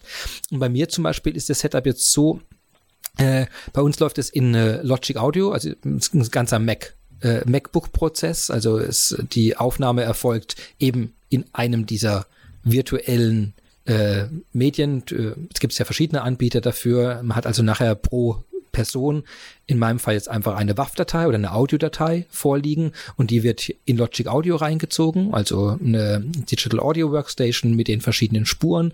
Dann wird das erstmal komprimiert, also die Audio-Lautstärke wird angepasst, damit die Lautstärken zueinander sind und da werden ein paar Filter drauf angelegt, zum Beispiel um den Hintergrundlärm zu ähm, entfernen. Das ist bei mir jetzt so. Also, dass so ein Noise Remover drauf ist, wenn jemand doch das Kondensatormikrofon anhatte und das Rauschen vom Laptop klingt, als hätte jemand irgendwie direkt am Mikrofon Lüfter angebracht. Und das sind so ein paar Elemente. Und dann gibt's ja noch sowas wie Noise Gate. Also, dass wenn jemand einfach ein bisschen mitschreibt oder raschelt, damit diese leisen Sachen gar immer gleich raus gefiltert werden, also neben den Grundrauschen auch solche etwas lauteren Peaks auch mit rausgenommen werden. Und dann äh, bei uns zum Beispiel wird in Logic Audio direkt schon die Kapitelmarken oben als Marker reingetippt und dann beim Export erscheinen die schon sozusagen in der MP3-Datei und können dann mit hochgeladen werden. Insofern ist das so ein recht, recht kompakter Prozess. Die einzelnen Spuren der Sprecher, Logic Audio reintippen und dann wird das Ganze schon hochgeladen. Für, mit einer Textdatei, in denen dann die Show Notes sind, die du gerade erwähnt hast. Ist das ähnlich zu eurem Setup oder habt ihr einen ganz anderen Prozess? Mach's wahrscheinlich ein bisschen archaischer. Ähm, bei mir wandert das WAV-Datei oder die WAV-Datei ähm, dann eigentlich ins GarageBand rein. Das ist für mich so, sagen wir mal, natürlich ist es erheblich simpler als Logic Pro oder sonst was du alles da kriegen kannst. Es ist aber für mich, sage ich mal, vernünftiger Trader für die Möglichkeiten, die ich habe zeitlich. Vor allem, wenn du das als, ich sage jetzt mal, One-Man-Show machst. Ähm, es gibt ja auch Corporate interne Podcasts, äh, bin ich immer erstaunt, was die für Teams um sich rum haben. Ja, da gibt es da teilweise, da macht die, macht nicht die Person, ein Person A macht nur den Sprecher oder die Sprecherin und da gibt es ganze Leute, die dann die Grafiken machen und so weiter und so fort. Ich meine, das ist beneidenswert, aber ich meine, die Möglichkeiten habe ich nicht, die will ich vielleicht auch gar nicht haben. Aber mehr Kontrolle über die Inhalte dann hat auch Vorteile. Aber das ist, wie gesagt, ein vernünftiges wie ich finde, ein vernünftiger Kompromiss. Wenn das Ding dann so weit abgemischt ist, dass ich damit zufrieden bin, so mit der Musik und dem Voice-Over und so weiter, vorher wird es dann auch nochmal natürlich äh, so ähnlich getweakt, wie du es auch genannt hast, dann mache ich das eigentlich über das Tagging der Audiodatei. Mhm. Das heißt, du kannst über einen Tag-Editor, kannst du diese einzelnen verschiedenen Parameter oder Felder kannst du noch belegen mit den Notes, mit dem Namen, die Jahreszahl und so weiter und so fort. Das heißt, wenn du, egal auf welchem Medium du das dann dir anhörst, du hast das Logo dabei, du hast quasi diese ganzen ähm, Dinge dabei, die du eigentlich dann haben möchtest, die sind ja auch dann entscheidend für deinen RSS-Feed ähm, je nachdem, wo du das dann hochlädst. Und ähm, dann geht's dann quasi in Richtung des Hosters. Bei uns ist es OpenSAP. Das kann aber natürlich auch welche dieser kommerziellen Anbieter sein, Buzzsprout oder wie sie auch alle heißen. Ähm, und dort kann man sich dann dementsprechend äh, weitere Einstellungen vornehmen, wann es released werden soll. Wie es genau, vielleicht als, als Anmerkung dafür, was, was diese Hoster nämlich jetzt machen. Also vom Prinzip her geben die dir erstmal Platz, um deine Audiodatei genau, das hinzulegen. Das ist das Ergebnis von deinem Aufnahme, wo du irgendwas geschnitten und gemischt hast. Da kommt eigentlich immer eine MP3-Datei typischerweise mhm. raus. Die wird dann dort irgendwo auf den Platz gelegt. Das ist also wie jeder andere Speicher auch im Netz erstmal erreichbar. Und dazu legt man diese RSS-Datei dort an und fügt der eigentlich diese je, für jede Folge eigentlich, für den Podcast allgemein, für jede Folge nochmal im Speziellen Informationen hinzu. So, was ist die Beschreibung, was sind die Tags, was sind die, ich glaube auch Dauer, Länge und so. Das, also man kann das auch ein bisschen schmaler und ein bisschen aus, äh, ausgearbeiteter definieren, was man dann reinschreibt genau.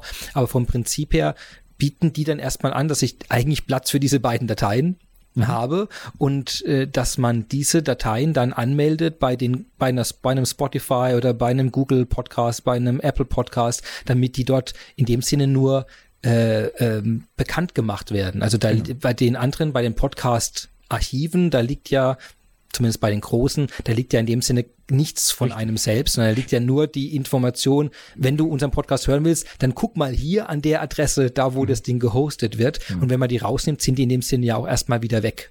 Genau, das, das, das wissen die wenigsten, dass die meisten, so wie Apple beispielsweise, das sind nur reine Directories. Ich meine, die, die hosten mhm. selber nichts, die speichern nichts, die führen dich nur weiter. Es ist ein bisschen anders, zum Beispiel bei Spotify. Bei Spotify, die replizieren meines Wissens nach tatsächlich die Datei zu sich hat Vor- und Nachteile. Wenn du beispielsweise irgendwo anders deine, deine Analytics herbekommst, dann kriegst du relativ wenig mit, was bei Spotify stattfindet. Du musst also direkt da nochmal reinschauen, um dann quasi ähm, festzustellen, wer hört mich denn überhaupt, wie viele Leute hören mich.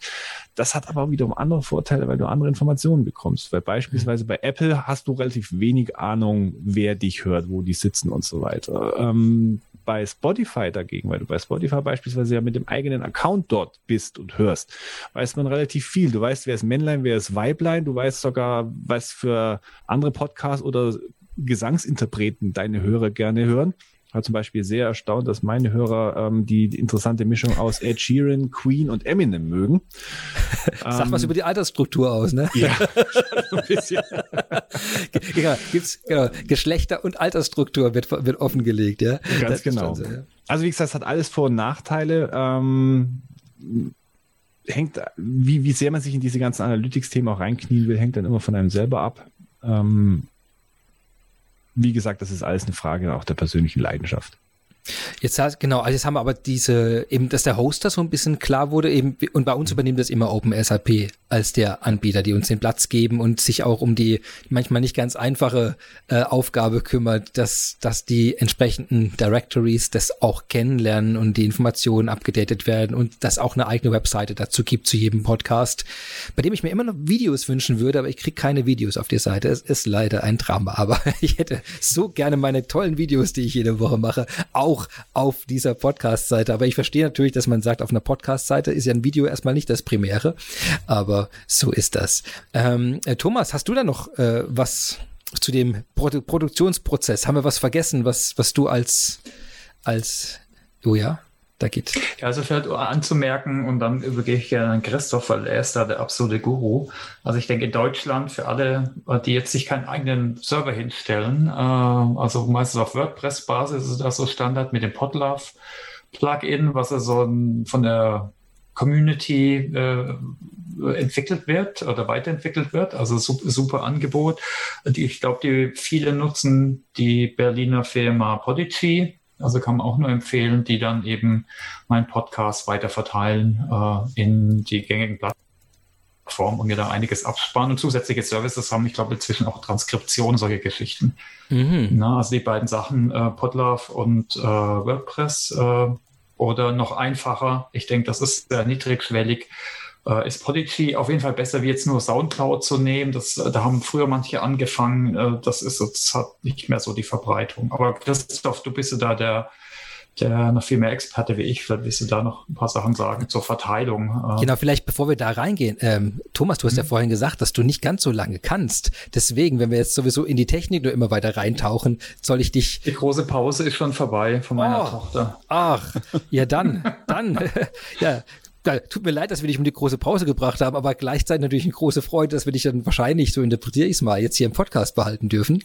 Ist das, habe ich das richtig interpretiert gerade? Ja. So wunderbar. Sehr schön. Ja, dann, Christoph, lass uns in die, in die Tiefe weiter eintauchen, in das, was da jetzt äh, noch passiert bei der Produktion bei euch.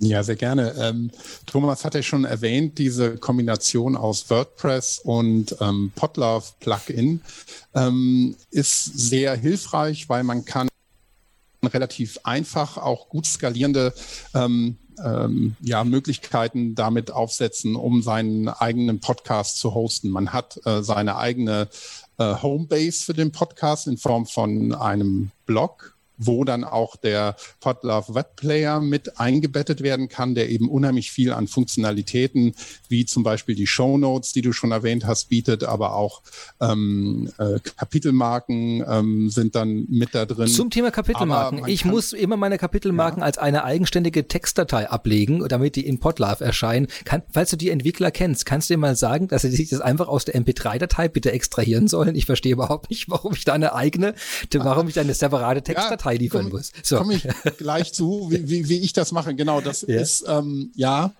äh, kann ich verstehen. Ähm, man kann aber ähm, theoretisch diesen ganzen Prozess auch sehr stark automatisieren, weil die Entwickler von dem Podlove-Projekt sind da ähm, sehr rührig und es ist also auch ein sehr lebendiges Projekt, was ja auch wichtig ist. Mhm. Ähm, ja, zu WordPress ähm, gehen bestimmt die Meinungen auseinander. Manche finden das ganz toll, andere finden das technologisch nicht so toll.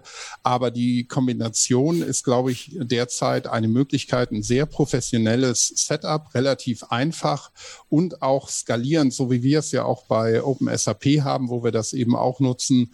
Ähm, in der Form, dass ich ähm, nicht nur einen Podcast, sondern zwei oder drei oder zwanzig oder dreißig damit auch ähm, hosten kann und jeder Podcast auch nochmal seine eigenen Shows, also Unterrubriken quasi mit eigenen Feeds da ähm, reinbringen kann. Ihr nutzt es ja also gell, mit Englisch und Deutsch, oder? Ihr benutzt es ja sogar für einen englischen und einen deutschen ja, Feed. Ja, genau. Wir benutzen das zum Beispiel für unsere englische Version, dass wir einen reinen englischsprachigen Feed für unseren Podcast auch noch haben. Für alle die, die für die Deutsch keine Option ist. Und ähm, aber was das auch zum Beispiel unterstützt, ist die Einbindung von Transkripten, was im Bezug auf Accessibility, ähm, wenn jetzt jemand taub ist, ist für den oder den Podcast nicht so hilfreich, wenn er reine Audio ähm, äh, Daten liefert. Also ein Transkript kann auch sehr hilfreich sein und nicht zuletzt auch wegen der Suche und Durchsuchbarkeit von Inhalten. Und ähm, zur Produktion selber benutzen wir Reaper.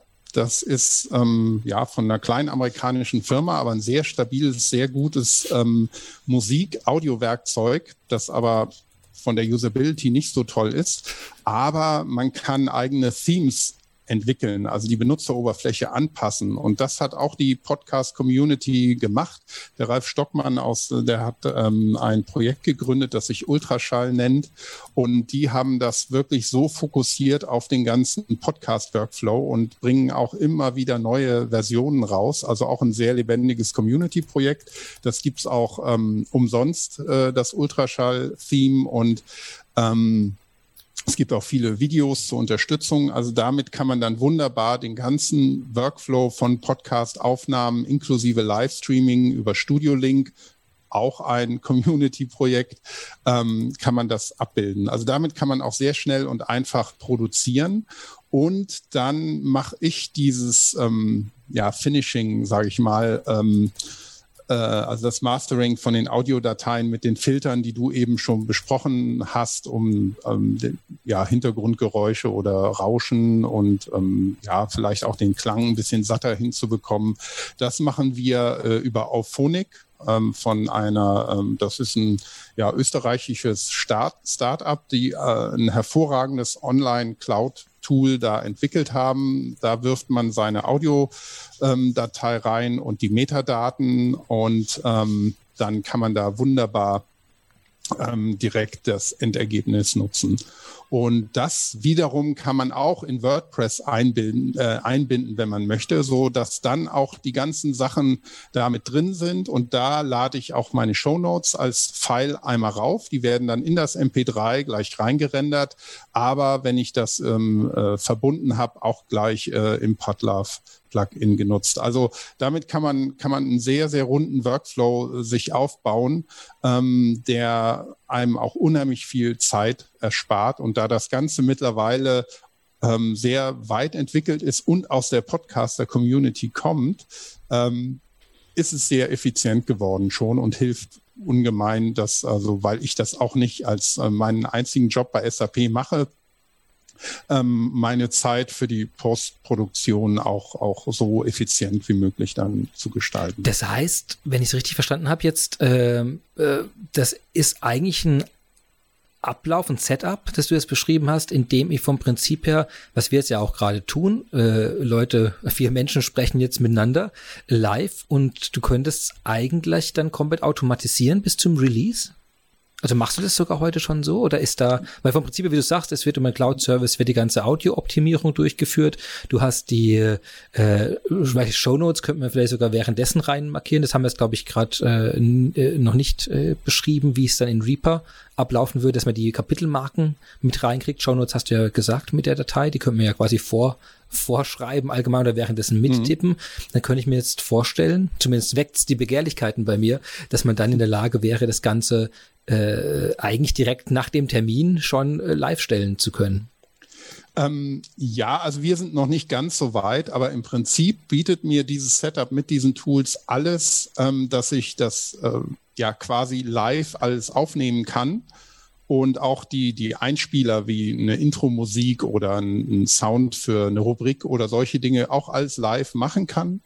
Und ich kann das ähm, rein in, in Reaper und Ultraschall machen. Ich kann aber auch, wenn ich so ein Gerät wie den Roadcaster habe oder ein anderes ähm, Gerät, mit dem ich auch Sounds einspielen kann, kann ich das alles live ähm, aufnehmen und kann die, die Post-Production quasi schon ähm, ja, mit einbauen.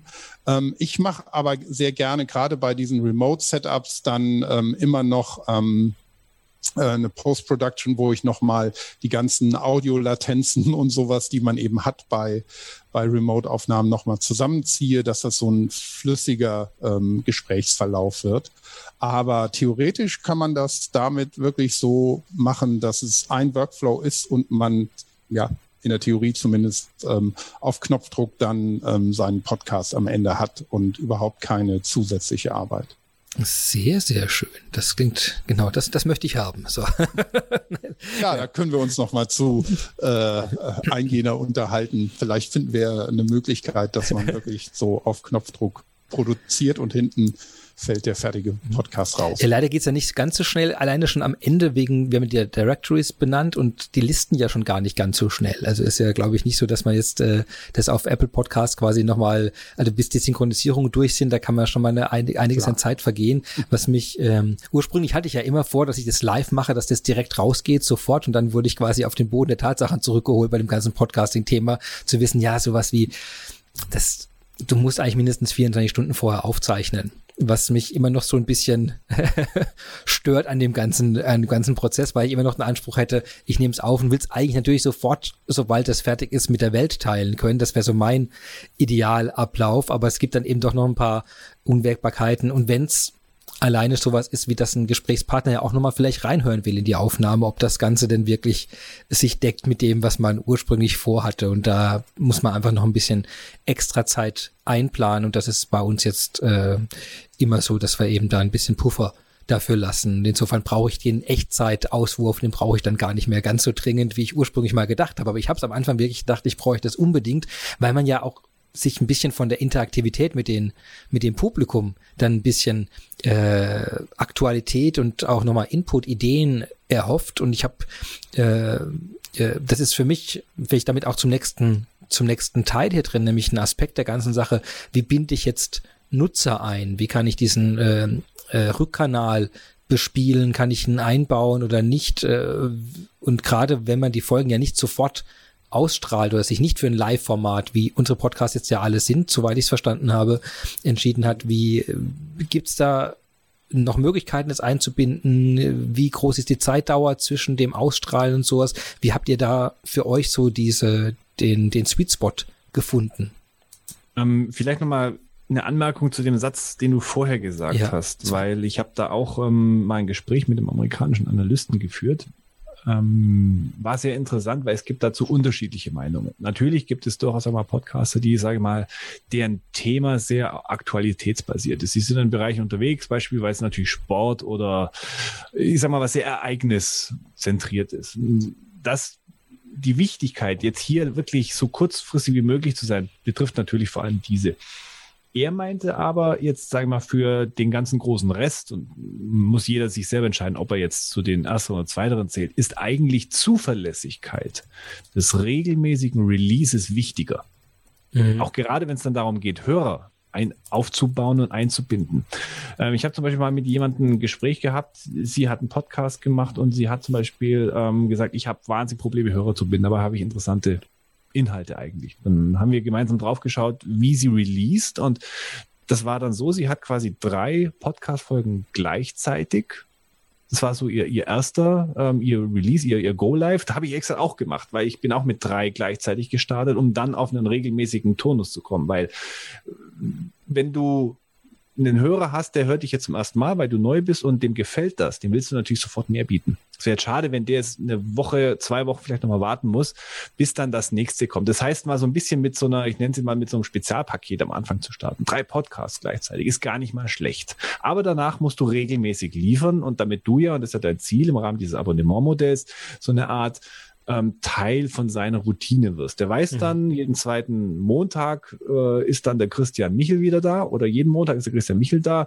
Den höre ich immer ganz gerne auf meinem Weg zur Arbeit. Wenn der Christian Michel plötzlich mal nicht da ist, äh, Enttäuschung.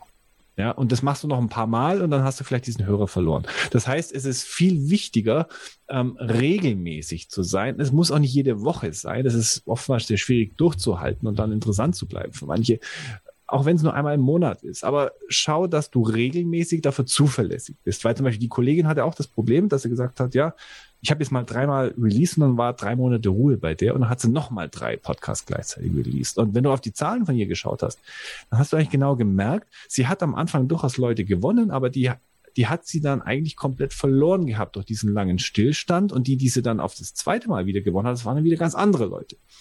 Und deswegen ist es relativ wichtig für einen Großteil, wenn du jetzt nicht so gezwungen bist von deiner Ausrichtung her, ich brauche jetzt hier den Bezug auf super aktuelle Themen, ja, weil jetzt nur heute irgendwie, keine Ahnung, das Kapitol gestürmt wird oder sowas. Ähm, wenn das nicht gerade deine dein Home-Turf ist oder dein, dein, dein Themengebiet ist, geh eher in Richtung Zuverlässigkeit, sei dann da, wann deine Hörer dich wollen, als um Aktualität. Dann kannst du auch mal, du kannst gerne dir einen Backlog anschaffen von, sag mal, drei, vier Wochen, dann kannst du auch mal in Urlaub fahren und dein, äh, dein Release äh, funktioniert dann automatisch. Lieber so als versuchen gezwungenermaßen ständig irgendwie aktuellen Themen hinterher zu rein. Das ist das, was ich gelernt habe und es kommt mir ehrlich gesagt relativ schlüssig vor. Wie ist der, genau, aus der Education Newscast Front, wie ist denn da die Einschätzung davon? Seht ihr das genauso? Regelmäßigkeit über Live oder weil ihr experimentiert ja auch mit dem Live, habe ich hier vorhin rausgehört. Wie ist denn da dann die, die Abwägung und die Motivation, das zu versuchen? Auf dem Videosignal zeigen alle, zeigen Finger aufeinander. nee, Regelmäßigkeit ist absolut wichtig. Äh, also ich finde, das ist auch ein wichtiges Element allgemein von, von, einem, von einem Podcast. Ne? Das ist nicht ja. nur eine Audiodatei, die du irgendwo runterladen kannst, sondern dass eben automatisch auf dein Device kommt und auch regelmäßig äh, ist. Äh, ja, also wir machen jeden, wir senden jeden Montag, ich glaube morgens zwischen sieben und acht, äh, kommen die Episoden online. Manchmal dauert es auf der einen Plattform noch ein bisschen äh, länger. Also äh, auf jeden Fall. Ja. Das heißt, und Montagmorgens ist auch nochmal so eine Frage. Das heißt, ich, ich, wir erscheinen ja Dienstagmorgens. Das heißt, wenn die Leute dann euch schon durchgehört haben und dann sagen irgendwie, ah, jetzt haben wir noch Lust auf mehr, dann sind wir Dienstagmorgens für alle da. Wir müssten uns da tageweise aufteilen wahrscheinlich. Das heißt, ihr, ihr drängelt euch ja montags, habe ich jetzt, oder? Alex, du erscheinst ja auch montags. Zumindest genau. heute. Und da muss man aufpassen. Okay, ich sehe schon, da gibt's Zeitkonkurrenz. Ein, ein, ein Release-Kartell. Wir gründen ein Release-Kartell. Genau, wir drängen alle anderen aus dem Markt heraus. Ah, die Regelmäßigkeit ist also super wichtig dabei. Ja, fantastisch. Ähm, und ja, ich weiß gar nicht. Ich glaube, wir sind, wir sind, haben alles fast langsam durch. Wir haben das Konzept, die Dauer, die Teilnehmer, den Moderator, welche Lösungen wir einsetzen mit Reaper, Logic, GarageBand, wie die Sachen heißen, was wir beim Mastering zumindest High Level machen, Community-Unterstützung mit Sendegate, die Frage, ob live oder nicht live und äh, Regelmäßigkeit als zentraler Faktor bei der ganzen Sache. Dann würde ich fast schon langsam zu meiner berühmten letzten Rubrik Famous Last Words. Dinge, die ich hätte fragen sollen, die ich nicht gefragt habe oder Dinge, die ihr noch sagen wolltet, die bisher nicht erwähnt wurden. Das wäre jetzt genau der Raum dafür. Alex, du schreckst schon den Finger und ich vermute, bis damit. Ich hätte noch eine Frage, was mich ja. von euch interessieren würde. Ja. Und zwar, dass vielleicht jeder mal ganz kurz, mal ganz kurz schildert, was war euer positivstes und euer negativstes Podcasting-Erlebnis und warum jeweils? Was hat dazu beigetragen, dass das, das Ergebnis so super war? Und was hat in dem gegenteiligen Fall dazu beigetragen, dass wo ihr jetzt so im Nachhinein sagt, so, hm, ja gut, das hätte auch besser werden können? Was, was waren dann so die Faktoren? Ich, ich fange vielleicht mal ja. einfach aus dem Bauch raus an. Also das Positivste war sicher, und das mir schon ein, zwei, dreimal oder uns ein, zwei, dreimal passiert, ist, wenn so ein richtiger Dialog entstanden ist, die Leute zurückgefragt haben, äh, und, und ich dann auch das Feedback bekommen habe, das gehört immer dazu, auch von Hörern, äh, hey, das war echt wie so eine interessante Unterhaltung und ich habe da zwei, drei Punkte mitgenommen. Und genau das ist ja, was ich schätze an Podcasts. Äh, und äh, ja, genau, das war auf der positiven Seite. Äh, auf der negativen eher ist, na, wenn du auch jetzt vielleicht mit teilweise aus dem, aus dem Management gesehen, dann doch verschiedene Abstimmungsrunden machen äh, musst und das dann doch in die Richtung geskriptet äh, fast geht. Manche machen das gut, die sind sharp und smart und bringen prägnant alles auf den Punkt. Bei manchen ist es dann auch schwieriger ja, und die fangen an dann vielleicht zu labern und äh, kommt dann gar keine Interaktion zustande. Also das ist eher so auf der äh, negativen Seite. Aber auf der anderen Seite ist jeder Mensch unterschiedlich, ne? Und ich freue mich eigentlich über jeden äh, äh Gast. Also daher äh, und auch jeder Zuhörer hat unterschiedliche Vorlieben, würde ich mal sagen. Daher ist es für, für, mich als Podcaster nicht so optimal, aber ich, ich hoffe, dass auch jeder von jeder Sendung was mitnimmt. Mhm. Jetzt habe ich noch die Kurve gekriegt. Christoph, bei dir, positivste, ja, negativste? Also ja. ich habe einen, einen absoluten Positiv-Favorite, das war auf der UI5-Con. Ich habe ja schon den UI5-Podcast erwähnt. Ähm, da war ein ganz junger Entwickler ähm, und ich war Interviews am machen. Der meinte, ah, der Podcast. Und ich so, ja, der Podcast. Und er meinte, ja, der Podcast, das ist super. Ähm, er hätte nämlich als Student hätte er, ähm, die erste Folge gehört und hätte sich gedacht, oh, ist ja ein interessantes Thema Thema, dann hätte er die zweite Folge gehört und dann die dritte Folge. Und dann hat er gesagt, ah, das sind ja auch ganz nette Leute da in diesem UI5-Team. Und dann hat er sich, ähm, war er mit seinem Studium fertig und hat sich bei SAP im UI5-Team beworben, hat den Job bekommen. Und als ich dann da mit meinem Mikrofon stand, ähm, konnte er mir erzählen, dass ihn der Podcast quasi zur SAP gebracht hat. Das fand ich ähm, ein super positives Erge äh, Erlebnis. Und ähm, Negativ habe ich eigentlich inhaltlich oder mit Menschen gar keine Erlebnisse, nur technisch eher ähm, zwei Sachen. Da habe ich einmal mit unserem damaligen Manager ähm, äh, einen Podcast aufnehmen wollen und auf einer Messe auch, auf der LearnTech. Und nach ungefähr zehn Minuten habe ich auf meinen Zoom-Recorder geguckt und gesehen, dass ich gar nicht den Recording-Button gedrückt habe. Uh.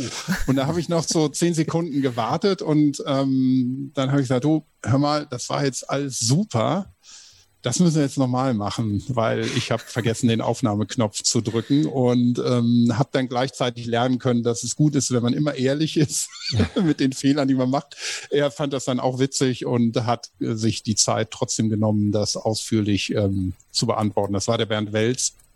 Und der war da ganz entspannt. Das war dann äh, am Ende doch ein positives, aber für mich erstmal, also das ist so das Ärgerlichste, wenn man so richtig schön im ja. Flow ist und dann merkt, ah, ja, wir nehmen ja gar nichts aus. Ja, und Alex, offenbare dich. ich, ich sag mal so, vielleicht ähm, nicht ein negatives Erlebnis, aber was ich halt gelernt habe, ich als selbe, was der Thomas gesagt hat, es ist nicht notwendigerweise der ranghöchste Manager, der interessanteste Gesprächspartner. Ähm, aus genau diesem selben Prinzip. Ich habe auch etwas mal mit einem sehr, sehr hoch angesiedelten Manager gehabt. Das war schon mal in der Abstimmung schwierig, weil du kannst dann dich mit den Leuten nicht vorabstimmen, sondern machst das dann mit irgendwelchen Communications-Personal. Äh, ähm, dann hast du fünf verschiedene Runden gehabt. Das wird dann immer mehr ausgedünnt, was du eigentlich sagen willst. Aus diesen Talking Points werden dann tatsächlich Fragen irgendwann. Dann wurde dir klipp und klar gesagt, du darfst nur diese Fragen stellen und nichts anderes. Und das war dann schon zur, zur Corona-Zeit. Das heißt, wir saßen uns nicht face-to-face -face gegenüber, sondern es war klar, es wird dann über Zoom-Medium was ähnliches laufen. Und dann hieß es auch, nein, die Kamera soll nicht an sein. Anscheinend war da die Befürchtung da, man würde dann quasi auch das Video unabgesprochen veröffentlichen. Was aber dann spürbar war, war, dass dann diese Person eigentlich die Antwort auf die Fragen eins zu eins abgelesen hat. Mhm. Das hörst du auch. Und das war dann auch im Endeffekt von den reinen Zahlen her bei weitem nicht, bei weitem nicht eine der populäreren Episoden, sondern das ist eher in, im unteren Viertel dann gelandet. Und vor allem die Leute haben auch relativ schnell abgeschaltet, weil eben diese Atmosphäre nicht da war, weil eben alles überpolished war und so weiter. Und deswegen für mich, mein Learning auch ist, äh, such dir die Leute ganz genau aus, ist interessante Leute, die auch was Kontroverses mal zu sagen haben, die eine ganz spezielle, eindeutige Meinung haben, gerne diese Meinung auch kundtun, auch wenn es mal ein bisschen kontroverser ist. Wir brauchen diese Vielfältigkeit. Es kann nicht alles immer nur glatt gebügelt und immer nur den, den letzten Branding-Schliff bekommen haben. Das ist auch das, was unsere Kunden von uns erwarten. Ja, die sagen zu uns, sagt uns ehrlich eure persönliche Meinung. Jetzt lasst mal Corporate Talk weg, die ganzen Bumper-Stickers und so weiter und so fort. Was geht, was geht nicht? Ja, das ist das, was wir brauchen. Und da kommt eben genau das mit, wo die Podcasting-Community auch wahnsinnig viel leisten kann, nämlich was diesen Authentizitätsaspekt angeht. Und das ist etwas, was wir liefern sollten. Und je authentischer wir sind, desto besser laufen auch die Podcasts. Das ist mit Sicherheit so, ja. Ich glaube Authentizität. Dann darf ich, darf ich vielleicht genau noch, noch meine High, High und Lowlights äh, kurz Unbedingt. teilen dazu. Also ich weiß nicht, ob das Negativste wirklich ein richtiges Lowlight ist, aber ich habe eine einzige Folge gemacht, in der wir aus ähnlichen Gründen wie bei dir gerade, Alex, was du beschrieben hast, wo wir sehr stark geskriptet mhm. hatten. Das heißt, da gab es, die haben wirklich ein zehnseitiges Skript vorbereitet für die Podcast-Folge, was ich normalerweise quasi, wäre das für mich ein K.O.-Kriterium eigentlich. Ja. In dem Fall sind wir da so ein bisschen reingerutscht und ich konnte es aber auch ein bisschen nachvollziehen. Also es war nicht ganz abwegig. Was dann aber in der Folge passiert ist, ist, dass ich halb die Kontrolle über meine Moderation verloren habe, weil, weil, weil jemand der Teilnehmer angefangen hat, die Fragen vorzuziehen. So, dann lass uns doch mal das und dann so, dann, also quasi immer am Skript entlang, quasi ist nicht, ich wollte quasi an einem Punkt bleiben, weil ich gemeint, der ist noch nicht Aha. plastisch genug, wir brauchen noch ein besseres Beispiel, ich habe das Gefühl, das ist noch nicht griffig. Genau. und dann, und, äh, aber der Person wurde, glaube ich, immer langweilig. Und dann hat die halt immer so vorge vorgegriffen und irgendwann war sozusagen das ganze inhaltliche Ding zerfleddert, weil dauernd, weil dauernd Themen vorgezogen wurden, dann habe ich gemerkt, wie schnell und deswegen nochmal zum Thema Scripting, wenn man es vor allem ein geteiltes Skript hat und die Teilnehmer nicht, ich glaube, mit stabilen Teilnehmern ist das ein anderes Thema. Aber wenn man eben doch immer wieder wechselnde Zusammensetzungen hat, ist es einfach eine Herausforderung, weil man nicht genau weiß, wie der andere mit einem Skript umgeht, das selbst vorbereitet wurde und dann kann den schon mal schnell langweilig werden. Und das war so ein, zumindest eine sehr herausfordernde Situation zu merken, okay, da, da hat, da glaubt jemand jetzt selbst die Geschwindigkeit der Folge und der Themen definieren zu müssen. Was da schön ist, jemand bringt sich ja ein in der Folge, aber das war zumindest eine große Challenge. Was ich sehr positiv fand, äh, war, äh, also zum einen finde ich immer den Flow also finde ich eigentlich fast in jeder Folge unglaublich, dass, dass, äh, dass man eigentlich mit Menschen, die einem fast fremd sind in manchen Fällen, du gehst rein, du hast zehn Minuten Vorgespräch äh, und, und danach hat man ein unfassbar spannendes Gespräch. Und das finde ich jedes Mal wieder so ein kleines Wunder, dass das, dass das funktioniert, dass das geht, dass das da ist. Und, ähm, und einmal hatte ich auch eine Episode mit dem Aufnehmen und ich bin, ich bin ein bisschen paranoid, was Aufnahmen anbelangt. Das heißt, ich habe mindestens meistens Zweifachaufnahme, meistens Dreifachaufnahme. Hosenträger äh, und Gürtel. Äh, sozusagen. Ah ja, genau. Und dann noch das dritte. Ich weiß nicht, was das dritte jetzt wäre. Es vielleicht irgendwie Sicherheitsnadeln, die alles nochmal von Hand verbinden. Und äh, ich habe einmal tatsächlich drei Sachen laufen lassen und alle drei haben versagt. An unterschiedlichen Stellen zum Glück. Das heißt, ein Teil des Gesprächs habe ich vom Rechner meines Gegenüber dann bekommen. Das andere Teil habe ich von meinem externen Recorder bekommen und den dritten Teil, das war dann dieser erste, erste Teil, in dem nämlich der, der Cloud-Service noch ganz normal mitgeschnitten hat, bevor er dann irgendwann einfach aufgehört hat dazu und weil der einfach ja, ist einfach nur das rote Hintergrundfeld ist dann halt nicht mehr rot und dann nimmt er einfach nicht mehr auf. Da kommt kein Ping, da kommt kein Fenster. Nein, er hört einfach auf, aufzunehmen, weil ähm, und das war sozusagen erst ein Riesenschreck, aber danach zu merken, hey, ich habe drei Wege und ich brauche alle drei, um das, das Ganze wieder zusammenzusetzen. Und wir haben es geschafft und man merkt es nachher der Aufnahme insofern gar nicht an. Aber das ist auch eine positive Sache, wenn man manchmal lohnt sich diese Parano in Paranoidität, ich weiß nicht, wie heißt das? Paranoia. Paranoia? Und wie heißt der Zustand dann bei einem selbst? Das ist die Krankheit. Egal. Wir gucken das nach und ich schreibe das in die Shownotes rein. Und das ist bei mir so die beiden Sachen. Also dieser unglaubliche Flow, der da drin ist und gleichzeitig die, äh, die, dass sich manchmal lohnt bei der Technik auch ein bisschen zu übertreiben, weil wir immer wieder in Extreme reingeraten bei diesen Setups, die man vorher nicht so ganz ahnt. Ja, ja, vielen Dank dafür. Ich glaube, das war ein schöner Abschluss, schöne Runde. Ihr dürft noch was, was erwähnen, was sagen, kann man euch treffen, buchen, nochmal Werbung für eure Podcast-Formate machen. Habt ihr eine besondere Folge, die gerade hervorzuheben wäre, dann wäre das jetzt genau der Zeitpunkt dafür. Thomas, möchtest du anfangen? Ja, gerne. Ja, äh, ja, folgt uns auf LinkedIn. Ja, wir können den äh, Link von uns auf die Show Notes machen und abonniert. Wenn euch das Thema Lernen und Bildung irgendwie interessiert, äh, dann sehr gerne den Education Newscast und wir freuen uns über jedes Feedback. Sehr gut. Also Mails, LinkedIn-Posts, direkte Nachrichten, alles direkt an Education Newscast bei Thomas. Und äh, Christoph, hast du noch? Ja, ich kann mich dem nur anschließen und ähm, natürlich auch ähm, äh, den für alle, die sich mit UI5 beschäftigen, ähm, äh, auch über LinkedIn zum Beispiel findet man das alles.